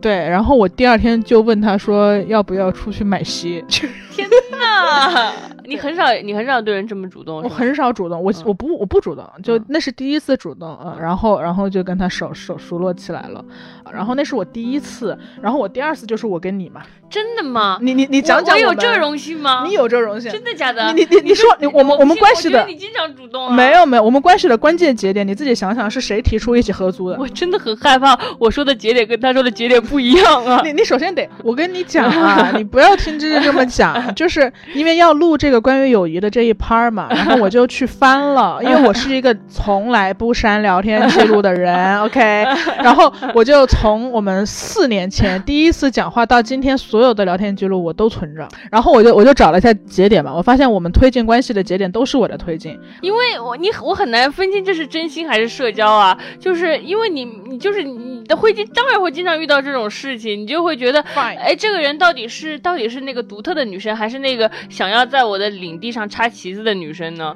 就是谁谁想插你啊？OK，又击中我痛点了。你自己回忆一下那天的我跟你说，大。家跟小张学学，你看女生一开始掌握主动权，然后她把我的心俘虏之后，现在我不是舔狗了吗？她跟我学一学。无力的找补，无我力的找跟你说，补。我跟你说，我都不不知道，原来我原来还有这么高冷的时候。我现在我就是舔狗，你知道吗？我要是挽回他，我要是回他的微信只有两个字，他就会骂我，骂我，骂我八百字，然后回来我还要解释五分钟，就是这个，你这这个地位的落差。大家学一学，一开始女生一定要掌握主动权，把关系掌握在自己手里，你就会得到这种福报。嗯，啊福报，福报。成为了室友之后，你发现他有素材，不是，就你我，然后你，然后成为室友之后，成为室友之后，我觉得我就觉得挺喜欢你的。你要说具体的节点，就你就要说具体的节点，我也不知道，大概就是我们又聊，我们又聊天了，然后你说，你说。天呐，原来你是一个小萌人，但是你却有这么多黑暗面哦！我跟你讲，就是赤赤他很黑暗。就我们之前一起去北海道玩嘛，嗯、然后有一个同事带了他的女儿，嗯，对，然后当天我给大家描述一下，我们当天在小樽，然后小樽完了之后呢，我们几个人是没有跟就是大部队一块儿走的。那天很大的雪，北海道嘛，就那个雪都有一米高的那种，就是我们在雪道里面走路。我和智智就还有一个同事和他的五岁的女儿，然后智智一路。在异国他乡的雪道的黑暗的雪夜里面，跟那个女儿说，跟那个小女孩说，前面就有妖怪把你的手掰断。那是我度过最快乐的雪夜，就是下一个小女孩太爽了。对，这就他他其实就是他他有很多这种很反差的一面，然后让我觉得还挺。挺挺挺反差的，就是他他平时就是装疯卖傻的是吧？但他我根本没有吧，我都真诚的、嗯、装疯卖傻。然后他对他他他有很黑暗和那个很很特别的那一面。对对，然后小张就是他就是他完全 get，就是可以说是被看到的时刻吧，就是你完全看到了我这一面，然后你觉得很好玩，或者说你没有讨厌他，并且觉得这样才。值得喜欢吗？哎，我我会这样，这种感觉。我我我真正把很多我很多朋友都是，当我真正意识到这个人的丰富性之后，我真的跟他成为了朋友。嗯、对，然后、嗯、对对，然后那个时候我觉得很高兴。嗯、对对对，我觉得可能是，就我刚刚说，就是在你意识到这个人有另一面的时候，嗯你才真正喜欢上他。因为虽然我们总说不要 judge 别人，不要评判他人，不要对他人有刻板印象和偏见，但你总会有。对，而且我觉得你就得评价别人，就是因为我跟你见面，然后你评价了我，你评价了我，就是你不就是在看见我自己吗？哪怕看见得到了某种确认，我得到了某种确认。我觉得这个也是大家跟以以后的朋友相处的小技巧。就每个人都喜欢做心理测试题，因为每个人都特别想知道自己是什么样的人。我也不知道为什么你们每天跟我们每天都在跟自己相处，却还是非常想确认自己是什么样的人。嗯、所以哪怕是最拙劣的心理测试题，都能引起我们的兴趣。所以如果你跟一个人见面的时候，对方跟你说话，然后你评价别人，就是你说哦，原来你是一个这样的人呢，这个这句话都会很让人兴奋，因为大家得到心理测试题了。但你怎么知道？就是这也这也会很容易走向另一个极端，就是冒犯呀。就是如果一个你并不熟的人突突然上来跟你去 judge 你，你肯定会不爽。我觉得那就是一个那那我觉得是理解力的问题，你必须得就是在你得到的信息里，你真的很耐心的说出了一些就是。呃，比如说，比如说，有的时候你会说，呃，也许，也许你在把你的萌，也许是你对抗世界的防御机制，我也不知道，类似的话，啊、我我想到不是防御机制了，对、嗯、这个我觉得可以跟大家分享一下，就是为什么我我我我我肯定是一个讨厌做作的人嘛，嗯，但是我在刚开始认识芝芝的时候，我就是非常非常不熟的时候啊，我我我有觉得他在做作，他在装、嗯、装可爱，嗯、对，但是后来发现说。首先，我发现这个人有另一面，然后我觉得他很可爱。嗯，就我发现他有才华，对。然后我后后来发现，就是萌不是你对抗世界的机制，萌萌是你和世界相处的保护网。嗯，就是你和世界中间有这一层东西隔着，所以它能稍微让你游刃有余的跟世界、跟他人相处。嗯、我觉得这个非常好。就我我经常自卑于我没有那层东西，我就总是用我的肉身去跟世界相处。很多朋友嘛，因为因为因为你可能跟世界和平相处，但是但因为你有这层东西，你可能就是。但我就是一个没有转变的人，但你就是一个会让大家有惊喜的人嘛，就会发现你的转变。那可能只有你这样非常耐心的想撞开别人的人才有惊喜吧？啊、嗯，我觉得是这样。我们。互相的对方学习这一点，互相学习，互相学习。啊，萌萌也不是什么面具了，因为我确实很喜欢对世界撒娇，因为就是遇到的很好的人真的挺多的，我就不不由自主的就会萌对世界撒娇。这个就很好，嗯，就是我之前问过咨询师说，我说我我我说我我我从来我很难撒娇，然后他就说，但但我跟你在一起之后，我学会了很多，就是因为我撒娇你给我，但我之前可能是我撒娇世界没有给我，没给你，就是当你傻逼。对，当你没有得到正反馈的时候，你就会觉得哦这套不 work，然后我就我又有别的方式，然后来来面对。但是你发现他他他有人愿意包容你了，接纳你了，然后我要奶茶，你竟然给了给了，哦，然后我就觉得接着要，哎，对，下回得要个大的，对，嗯，是挺好的。嗯，我们有回答别人的问题吗？有的。呃，我如何找到最好的朋友吧？对，挺好。哦，我想起来，完然后跟小杨成为朋友之后。之后我觉得就想不到什么明确的我们什么友情的节点了。我能我能知道他是他是在一次次加深，或者当他落入平淡的时候，嘿，又有一次什么契机，我又喜欢上你了。嗯，反正呢，聊完今天我很质疑面目模糊的人中你最清晰。面目模糊是真的是真的，我真的九九九纯 K 金，至少在前四次的激进中，我都是模糊的。好奇怪，如果不是你翻出聊天记录，我都不知道。你都不知道你这么糊弄，我一直就是在我的印象里，我就是一看到你我就很喜欢你，然后我就一直喜欢你。跟你不熟悉，我也会对身身边的办公室的人说，我好喜欢隔壁部门的叉叉呃叉叉叉，我就说我贼喜贼喜欢他，有什么小礼物我都只想送给你的那种喜欢，在我的印象里一直是这样的。然后我们就成为了室友就好，我就很高兴。所以大家就会自己把自己的故事捋出一个因果关系，然后你真正看聊天记录的时候，你就吓呆了。原来我跟这个人，原来我是个猪啊！原来我是个猪啊！这就是你一定要保留聊天记录，然后以后找茬的时候就白纸黑字，你知道吧？就随时随时找茬。明白了。我觉得也许就是你看吧，就是年人年轻的时候真的不能太快自洽。就是有的时候你的自洽是因为你脑子不好使，你脑子不好使，你的人生全是漏洞，但你找不到这些漏洞，你把它织成了一个完美无瑕的自洽的故事。其实它全是漏洞，你忘你自己忘记了。对，所以大家不要那么快自洽。就是如果你没有那么痛苦的时候，还是多挣扎挣扎。但我觉得这个就是就是有有点聊到另一个话题，因为他说他说如何找到最好的朋友嘛。我们大家在想要说我要找最好的朋友的时候，会就是你会想要找共同点。嗯。但我会发现说，我跟智智完全不一样，完全完全不一样，完全不一样。我们这个共同点，我们在所有维度几乎都不一样。就是如果我们如果我们在。接触和认识和了解对方之前，我们把我们的喜好像 dating app 那样列出来，我们就会划过了，迅速把对方迅速划过。在我们所有的不一样中，最不一样的一点就是我永远在挣扎，我完全不自洽，然后智智秒速自洽。秒速。我觉得这个，因为你你你自洽，我们我不喜欢自洽，我跟大家再强调一下这事儿啊。你为什么不喜欢自洽？嗯，我就是还是那个逻辑，就是就是就是我刚刚说的那个逻辑，你你二十五岁就自洽太快了，就是就是你这个。不应该这么，不应该这么早自洽。就是首先，因为我觉得自洽是一个非常利己的行为，就是就是它很利，它可能会让你自己很愉快，因为很正常嘛。你就是你自循环了，你再也不要对世世界奢求什么，你自己就循环起来。它可能对你自己有帮助吧，但是对世界没什么帮助啊。就是只有你，只有不自洽的人，痛苦的人说，我太痛苦了，这个世界跟我要的不一样。就是他有他，就是还是他有他理想的规则，并且他说他他要那个规，他为此痛苦，然后。你上次说这个，我想到网网络喷子。你这次说，我想到了川普。我不知道为什么，这个世界跟我想要的不一样。我要推特。我觉得就应该就哪哪有这么快自哪有这么快自洽的？如果你是一个聪明善良的好人，你就不该自洽。这个世界有这么多不合理的地方，你怎么能这么快自洽呢？但是自洽会让你轻松愉悦的生活。对，它只能让你轻松愉悦的生活，所以我不觉得它有它是多值得赞颂的事，因为它完全不利他呀。我觉得他就是不，嗯，但是很多不自洽的人，他也未必利他了，他只是他只是不利己，但他未必利他，他自我折磨，但他没有做出贡献啊。如果我们一定要用贡献这个维度来衡量的话，我明白你的意思，而而且还有我一种会觉得说。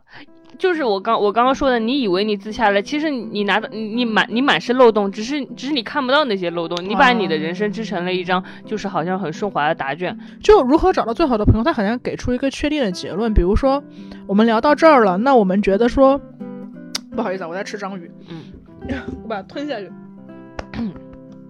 就你要总结方法论，难道是因为我们特别不一样，我们特别互补，所以我们成为了最好的朋友？难道是因为我？就是在每一次我该主动的时候，我都主动了，所以我们成为了最好的朋友。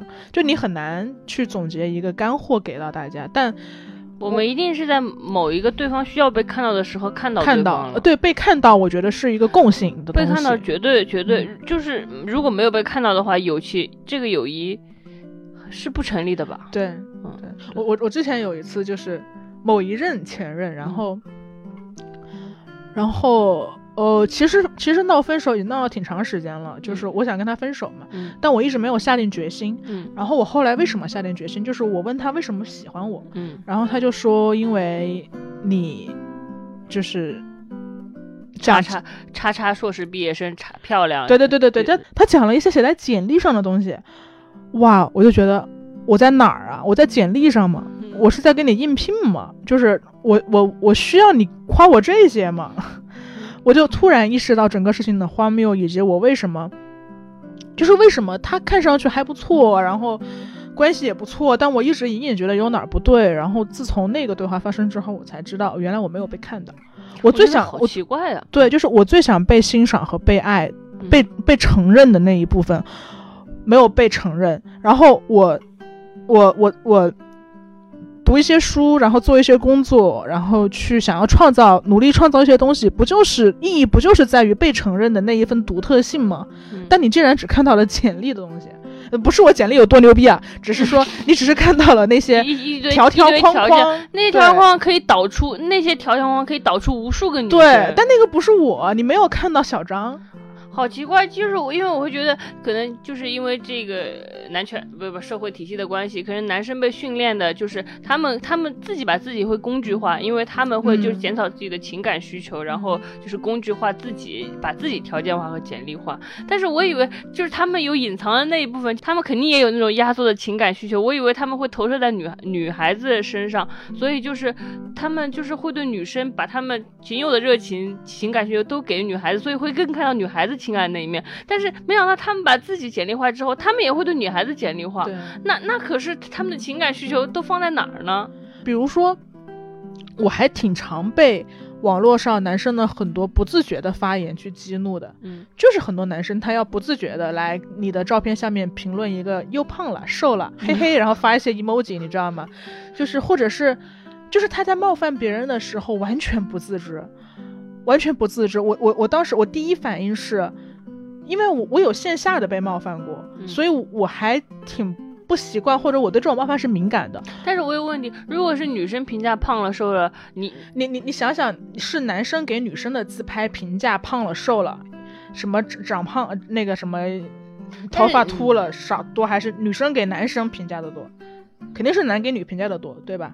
的确，好像所以是这样。所以我我我我肯定我一开始我是很不爽的，我就觉得你好垃圾啊，干嘛这样冒犯别人？但我后来我发现一个什么事情，就是我发现他们真心不觉得自己在冒犯。对这个事儿让我很迷惑，就是他们真心不觉得自己真心没，他们如果知道这是冒犯，他们就不这么说了。呃，有一部分人可能会不这么说，但是所以，我就会想，哇，男孩们为什么没有意识到这个是在冒犯呢？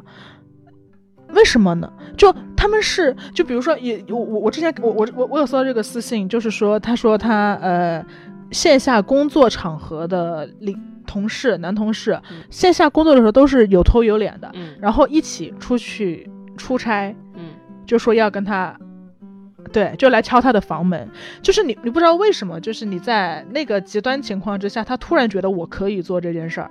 但你平时都都不会这样做，我觉得，但但这是一个一个一个坏的情况啊，这人不行啊。但是我就会觉得，比如说你给陌生人评论，他如果真的不觉得这个，如果他不是觉得这个有问题而故意做，而是他真的不觉得这个有问题的情况下，那难道我们的男孩子们是没有学会过如何看到他人吗？男孩子们是没有学会过如何在不冒犯的前提下表达喜欢吗？男孩子们是因为你们在。小学的时候就扯女孩辫子，然后吸引注意力，所以你们长大了也要扯女孩辫子吗？嗯，你们要从扯辫子变成扯扯肩带吗？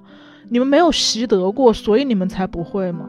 但你们知道你们没有习得过吗？我好像伊犁静啊，对，确实是，就是就就是就是就是你在用审视的眼光看这个照片，你以为是平等的，其实你就是在审视，然后你发出评价。但是女生的女生的时候发出评价的时候，我们我们自己在发出这条评论前，我们可能会自我审视一百遍，说我这样措辞合不合理？我是不是我是不是应该让她高兴点？或者说我我要不要不发言？就是不发呗。对，不发就是我觉得女生在发一句评论的时候，会至少自我审视一百遍。我不是说所有女生，但至少大部分女生绝对经历了这样重重的审视，才发出一条评论。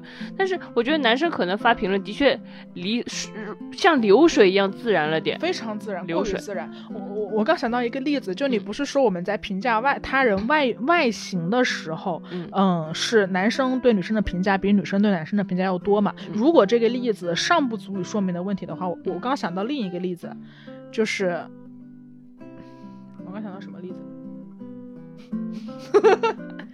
我想想啊。哦，就是你你你想一下，一一个好看的照片发出来，然后会他的对立性别会在下面评价说，嘿，好是好看，但我是一定不会娶回家的。你你你你看到过吧？这种评论就是你你很难想象。上看到过。对对对，你很难想象一个女生会说，哎，好是好看，但我一定不会嫁的。就是做老婆可不合适，做老婆我可不要。就是。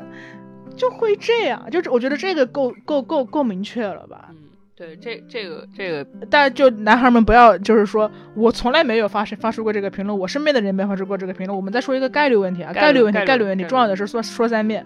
虽然虽然我们扯远了，但是被被看到吧，就是看到，但但是还是勉强。男孩子男孩子可能更多要学会去，真的要发出很多很多耐心去看到别人。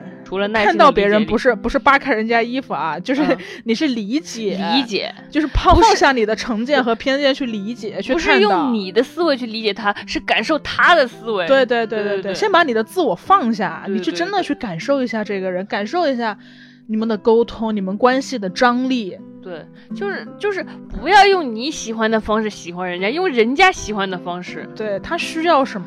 对。先放下一些放下吧，但是我这自我是非常难放下的，我们也不能时时刻刻做到。但是，但如果你听到这儿的时候，你心里有了某一个对象，你既然心中会想到这个人，他不，他不值得，对你是重要的。对，那么多人，你就你就想到这个人，他那么重要，不值得你放下一点东西，你想想他喜欢什么，对，而不是我跟他在一起，我能得到多少快乐，我能我我得做这个，他我这样我这我这么做我特爽，肯定不是他喜欢什么。对，我们想想他喜欢什么。对，就不要把它容器化，不要把它简历化，看到他真正的悲伤、欢乐、苦痛、需求，嗯，看到他为什么没有向你表达这些悲伤、欢乐、苦痛、需求。如果你爱的人只能把自己的痛苦写成小作文才能跟你分享的话，为什么？为什么？为什么他给你发了很多篇小作文之后不再对你发了？对他哪一天为什么不再对你发了？就是看到对方。我觉得，我觉得我们为什么会说到这个？我觉得可能是因为在爱情里，其实我们更容易犯对把对方工具化的错误，但是友情里不太会。就是爱情里不知道为什么我们就有更多的就是我们想象中的爱情模式，或者说权力关系或者之类乱七八糟的东西。但是友情好像还是比较相对松散和平等一点的。因为你因为在友情里面你会把鸡蛋放在不同篮子里，但爱情里你总是希望对方全能。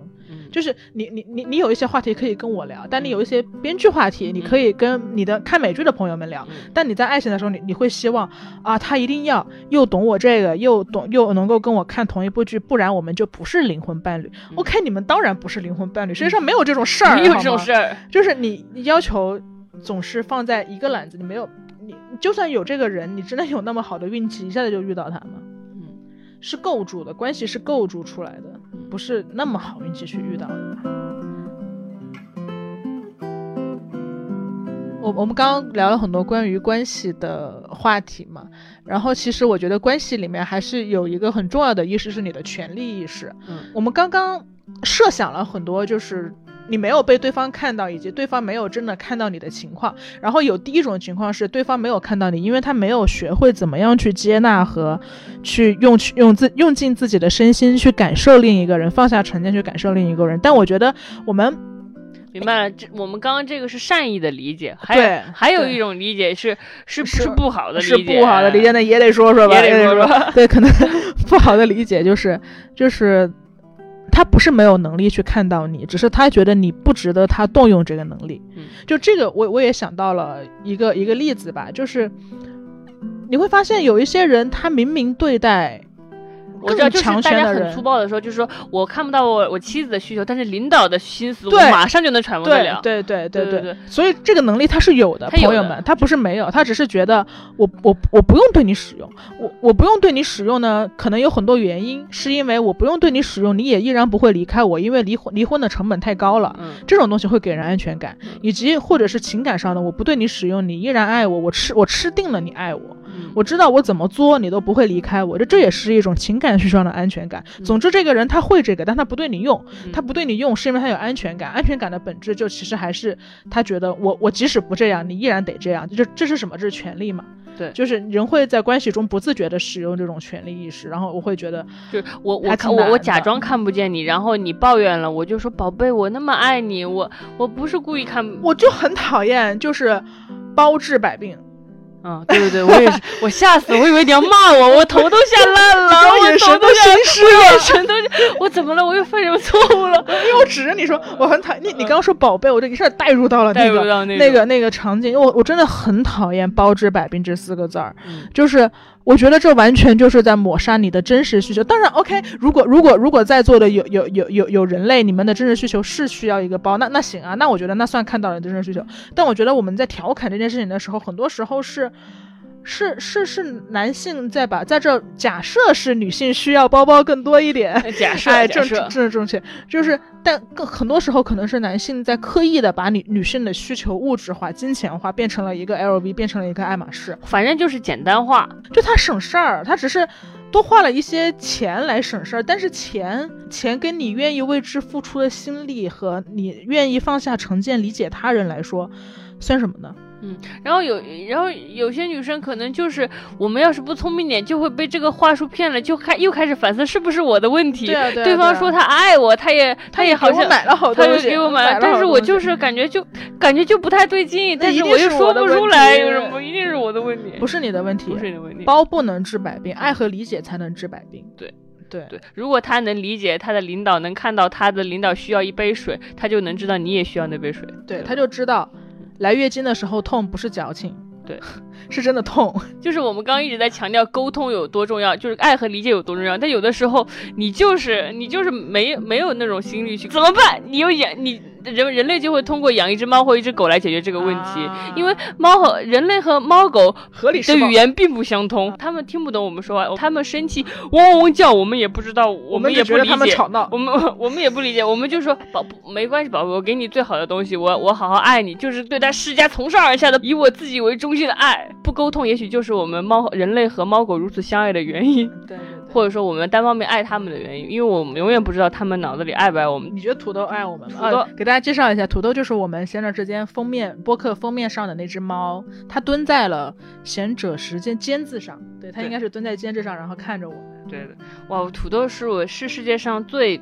冷漠又平和的动物，它超级，它是一个佛，它是个佛，它是个佛，就是真是物客随主人行，主人行。我觉得它就它真的也挺自洽的，就是对我觉得它是它是一只蛮平和、温柔又冷漠的猫。然后我很高兴它是一只冷漠的猫，这样的话，对它能随时被你揉搓，但它并不是真的热情好客，它只是不在乎，它不在乎你，它也没有什么脾气，它它它就生活在自己的世界里。然后我觉得这样能让它避免很多伤害。土豆最近怎么样？土豆最近挺好的，为什么呢？因为自从我们上次播客接了广告之后，有非常多源源不断的广告来找我们，土豆因此也沾了光了，沾光了。他怎么了呢？就是有品牌商朋友然后主动送了几袋猫粮给我们家土豆吃，然后它叫九生猫粮，长久的久，生生不息的生。然后我们收到猫粮也很谨慎，因为猫粮又不是猫玩具，可以吃着玩儿。我们也做了认真的调查，然后品牌商的资料都很公开和透明，然后配方公开，原料公开，检测报告公开。然后我们也偷看了他们创始人的社交动态，觉得还是很爱猫的，然后就给土豆试吃了。然后土豆就是经过几天的适应期，因为它在吃之前也在吃别的猫粮。对，因为你猫你你你是不可能突然换粮的，你中间可能要混着几天，然后它混完之后就是觉得还挺挺挺不错的，吃的挺香的啊。对，所以跟大家说可以关注一下九生猫粮，搜索到土豆的同款，然后祝大家和大家的猫生活幸福。对。反正人和猫也有这种权利关系吧，然后人和人也有权利关系，权利关系让我们痛苦，又让我们你干什么？你是许知远吗？我总要升华一下，总结一下。对，那我们就以上就是本期全者时间的全部内容。全部内容，我们推荐你在苹果 Podcast 订阅收听。如果你喜欢我们的内容，也欢迎给我们五星好评哦。另外，我们的节目也会同步更新在小宇宙、Spotify、QQ 音乐、网易云音乐、喜马拉雅等主流音频平台。我是小张，我是智智，我们下期节目再见。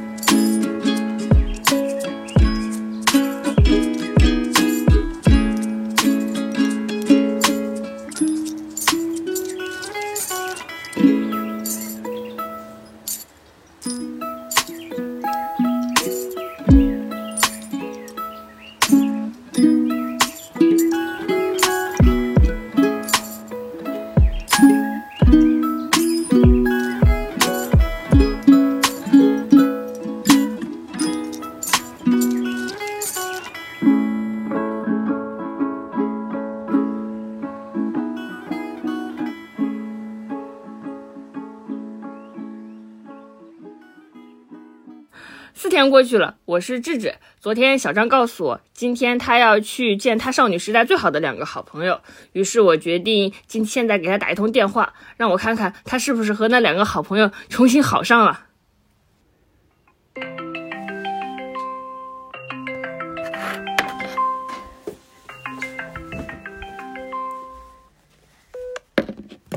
你好呀，你好呀。你好，你好，你好！你什么时候回来呀？今天几号啊？哎呀，我我这几天天天在工作，我已经我已经没有时间的概念了。你还你你假还有几天结束啊？我我我理论上是后呃六号是要上班吧，但是我六号那天再回来。嗯，明白明白。可以回来陪我吗？所以不回来，我大概我大概算来算去，十三号可能有空，也可能十五。说屁话。你说说，你说说，宝贝，听说你今天做了一件很伟大的事儿呢？对，我今天做了一个很伟大的事情。我今天，呃，这个还蛮神奇的，就是我从来不会主动邀约老朋友的著名的高冷的人，著名高冷的人只做我的舔狗。对，在他们的，你真的恶心，在他们的形容之中，就是自从去念书之后就消失的无影无踪的一个人，然后平时约他们也约不出来，也约不出来。也约不出来，然后就是这样一个人。干嘛？今天见的是什么？是嗯，你说。呃，对，就是我我我不是我们刚好就录完那期播客嘛，然后我录完之后就不知道怎么的，我就特别想念他们，但是呃我又没想好去找他的由头，然后我就给我就是好朋友 A，就呃四人帮中好朋友的那个女孩 A，然后我我就我就给他发了个呃微信，然后我就说。呃，你你孩子都两岁半了，我也没去看过你，我也没去看过。我说我去看看吧，然后他就说好啊好啊，就是让我蛮意外的，就是他立刻秒回了。哦，那肯定的，这这么久，这么久你已经把我微信删除了，嗯。就我之前可能真的很高冷，然后也很难约出来嘛。然后我以为他会至至少晚一点回，或者是心里有芥蒂，或者是怎么样的，因为真的太久没有联系了。然后他就秒回说好啊好啊。他说呃，那我们要不一起去看一下糖糖的呃，就另一个女孩叫糖糖嘛。然后她刚刚生了 baby，然后说我们一起去看一下她的宝宝。嗯，对。然后然后然后我就说那怎么去呀？然后他就说他开车去，然后这个时候我忘了，人家已经是非常有钱的女父母。你也有车，宝贝，你忘了吗？你还每每个月都洗车呢，咱咱不丢脸。还有我也有，你也有我的电动车。你电动车。对，然后然后他就我就跟他见面了，然后见面的时候他的他开着他的小路虎，然后那个大路虎，一个一个巨大的车，对，一个一个超大的路虎。我给你买小老虎。然后他他嗯。谢谢你，小老虎。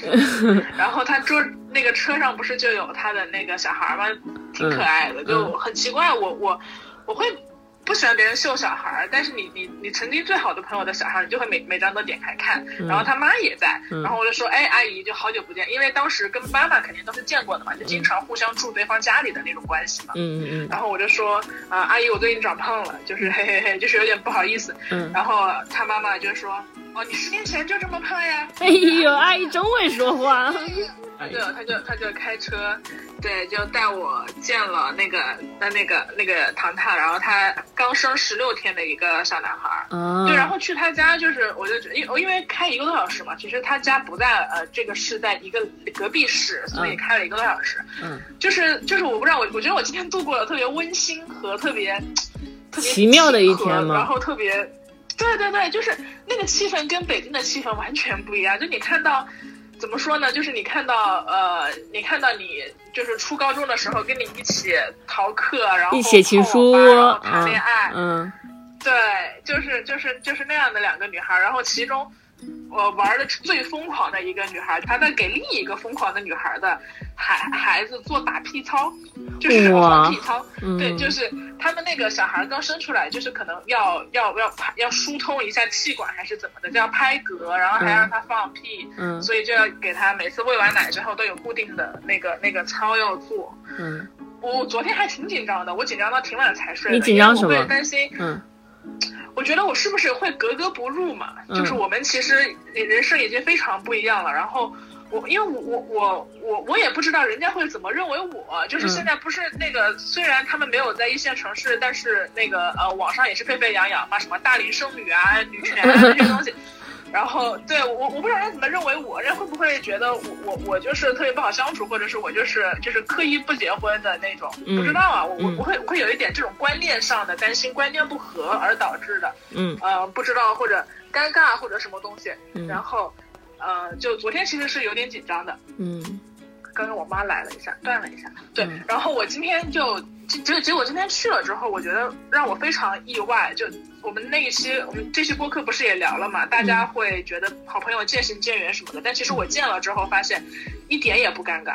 嗯，就是你真的要相信，即使你们变成了完全不一样的人，人，然后我我我我也在那个非常温馨舒适的家庭氛围里面，因为现在是她婆婆给她做饭，她还在坐月子嘛。嗯。然后她书桌上摆的全都是那种，就她以前书上摆的都是张国荣的黑胶唱片的那种叛逆女孩，然后现在桌上摆的全是美国育儿大全。然后是那尿布什么的，我我以为我会格格不入，但其实因为你们有真的很深厚的感情基底在那儿，你不会格格不入，你你你就是觉得啊很好，就是很好，奇妙啊！你会发现，嗯，对对对，你会发现你你你完全忘记，或者说你你觉得那些观念的冲突不重要了，你们选择了多么不一样的人生道路也不重要了，你你不在意那个观念的区分了，你就是觉得很舒适，然后你真心的为两个。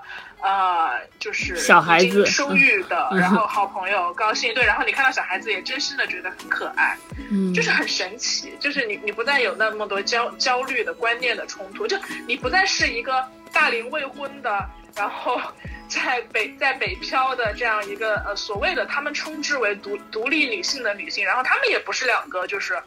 什么结婚的害怕的，小城市对对结婚的，然后似乎是有点就是没有出来闯荡的，然后立刻选择了家庭生活的家庭妇女，完全不是你，你们只是好朋友再见面了。你们还是那个高中的时候手挽手去，高中的时候手挽手去厕所，就是上一起上厕所的女生，只是第二天现在你们手里有两个小孩而已，对吗？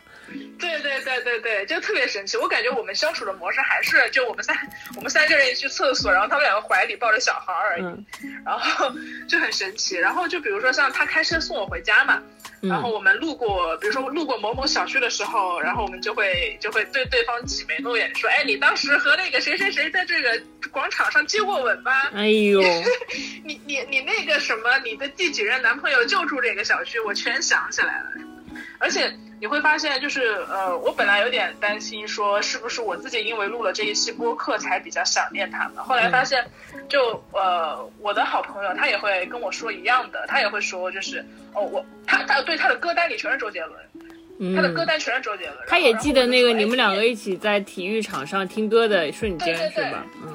对对对对对对，然后他就说，因为刚好放到了什么给你一首歌的时间，给我一首歌的时间嘛，嗯，然后他就说你你知道我每次听到这首歌，我都会想到。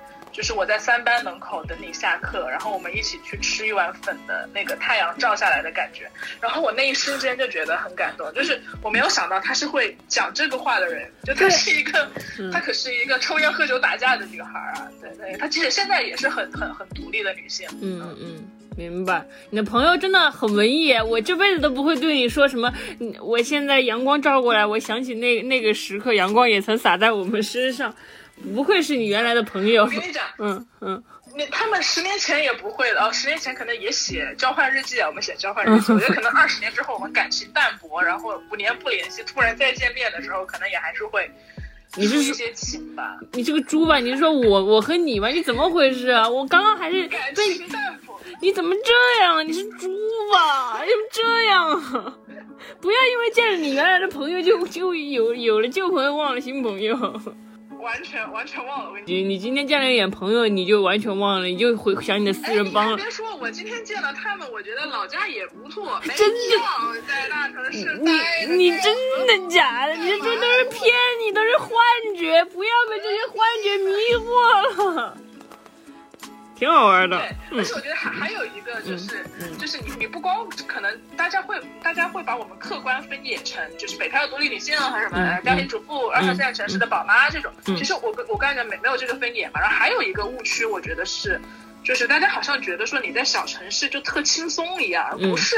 就我今天也跟他聊了一些除了婚姻、婚姻和家庭之外的东西，但是他一直就是在想说用这些资产来不停的就是再创业，然后他会自己。你看看，你都听人，你的朋友都在经历什么烦恼？你再看看你，你就没有同辈压力吗？你就别再待在城，你回来吧。他们真的就是一点也不轻松，你知道吗？然后他就在经营一个茶馆嘛。然后我就说，然后我就说，我就说，哎，这个卖茶挺好的，每天喝喝茶，晒晒太阳，挺开心的。然后他就说，嗯，就经营茶馆，因为茶馆比较高端，所以可以搞到这个城市里高级的人脉。他们他们的思维非常的成熟，然后他们也在经历着他们的呃难题和可能要处理着，就他们面临的工作压力，其实跟我们这些所谓的大城市的。的职员是一样的，嗯，我明白。可能说你你面临压力的类型不同，我们可能是九九六，对吧？我们被被剥削，然后这种资资本主义异化，但他们可能是我不知道小城市一种更为复杂的人情。你这天天的就被他们迷了眼了，他他们有宝宝怎么了不起？也许十几年之后我也有宝宝，你也会看我的宝宝。女人超过三十五岁就不适合生育了。十几年之后，你有宝宝，你写你你在写公众号吗？你就是猪头三。丁香医生告诉你，这些都是假的。我奶奶四十八岁生了我爸爸。哦，真的吗？对他，我我朋友今天跟我说，那是因为你前面先生了几个，嗯，你才能就是顺产。你你投胎要在三十五岁之前。你你你朋友天天的，你朋友天天就看那些美国育儿书，就骗人，散播焦虑。然后反正就是就是觉得自己，就今天一天就是非常短暂的，嗯，体验了平行时空的我自己。嗯，而且而且我我我觉得就是，就是真的只是因为大家环境不一样，所以我们做出了不一样的环境对人的影响特别大。你比如说，我就跟他们俩待一天，嗯，我都觉得啊。这是啊，不错呀，这是根本不重要了呢。稳固，不这这是根本不重要，什么智智净放狗屁？你你不至于吧？你怎么这样啊？家庭生活好温馨啊！他们两千块钱租一个巨大。你别，你不这都是假，都是假的，疼啊！生孩子疼死了，不，一堆麻烦事。是有很多。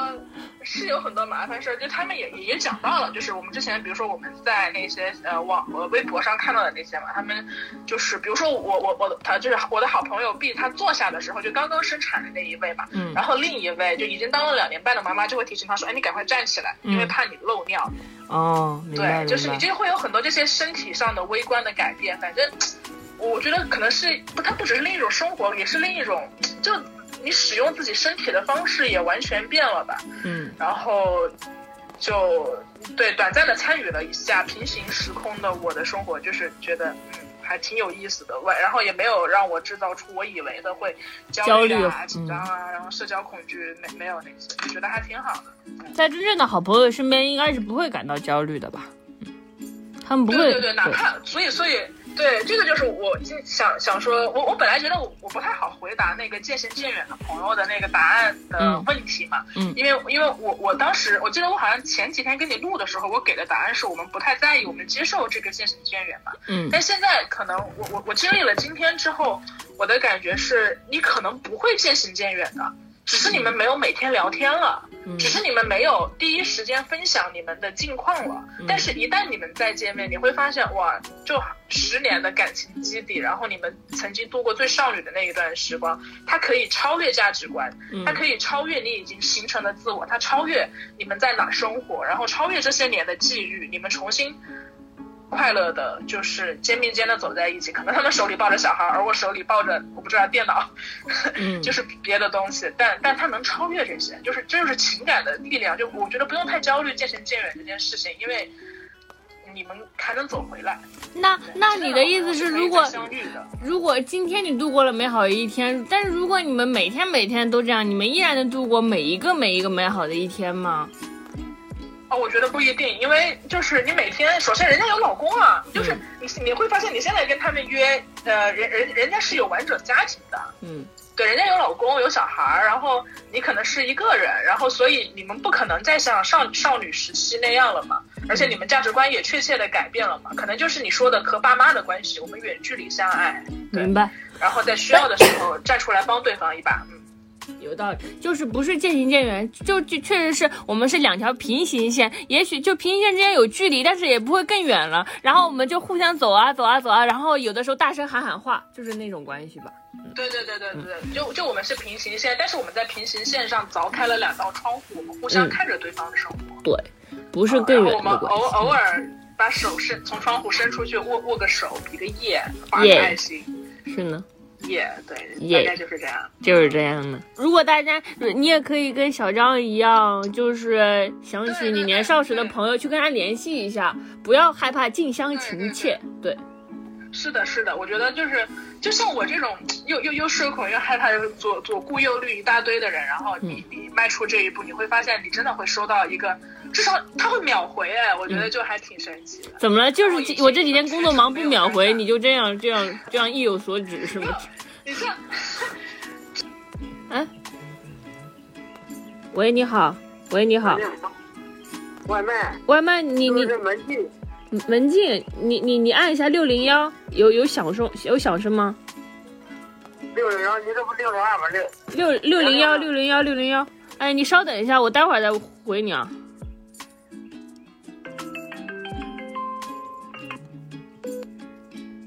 Hello，小，我挂了我呀？我刚刚刚刚有一个外卖打电话进来，刚刚有个外卖，你我你我我我们刚刚删删到哪？删情删到哪里？我忘了。你等一下，那我干脆去接一个那个那个充电线，等一下。嗯。然后我不是就是跟你讲了很多关于跟四人帮同学的故事嘛，嗯，我觉得我觉得是我自己跟我当时前两天跟你录的时候的心情可能不太一样了，嗯，我当时是佛系或者说假装佛系，假装没有那么在乎的说我。接接受渐行渐远的友谊啊，然后我接纳友谊中的占有欲这些小心思种种的东西，但实实在在的感受是我这两天才感受到，就我录完录完之后一直有一些心神不宁，我觉得它唤醒了我的一些东西，可能是久违的人性，或者是久违的对于友友友谊的眷恋，我我我一直压抑了，或者说我一直因为害怕得不到回应而。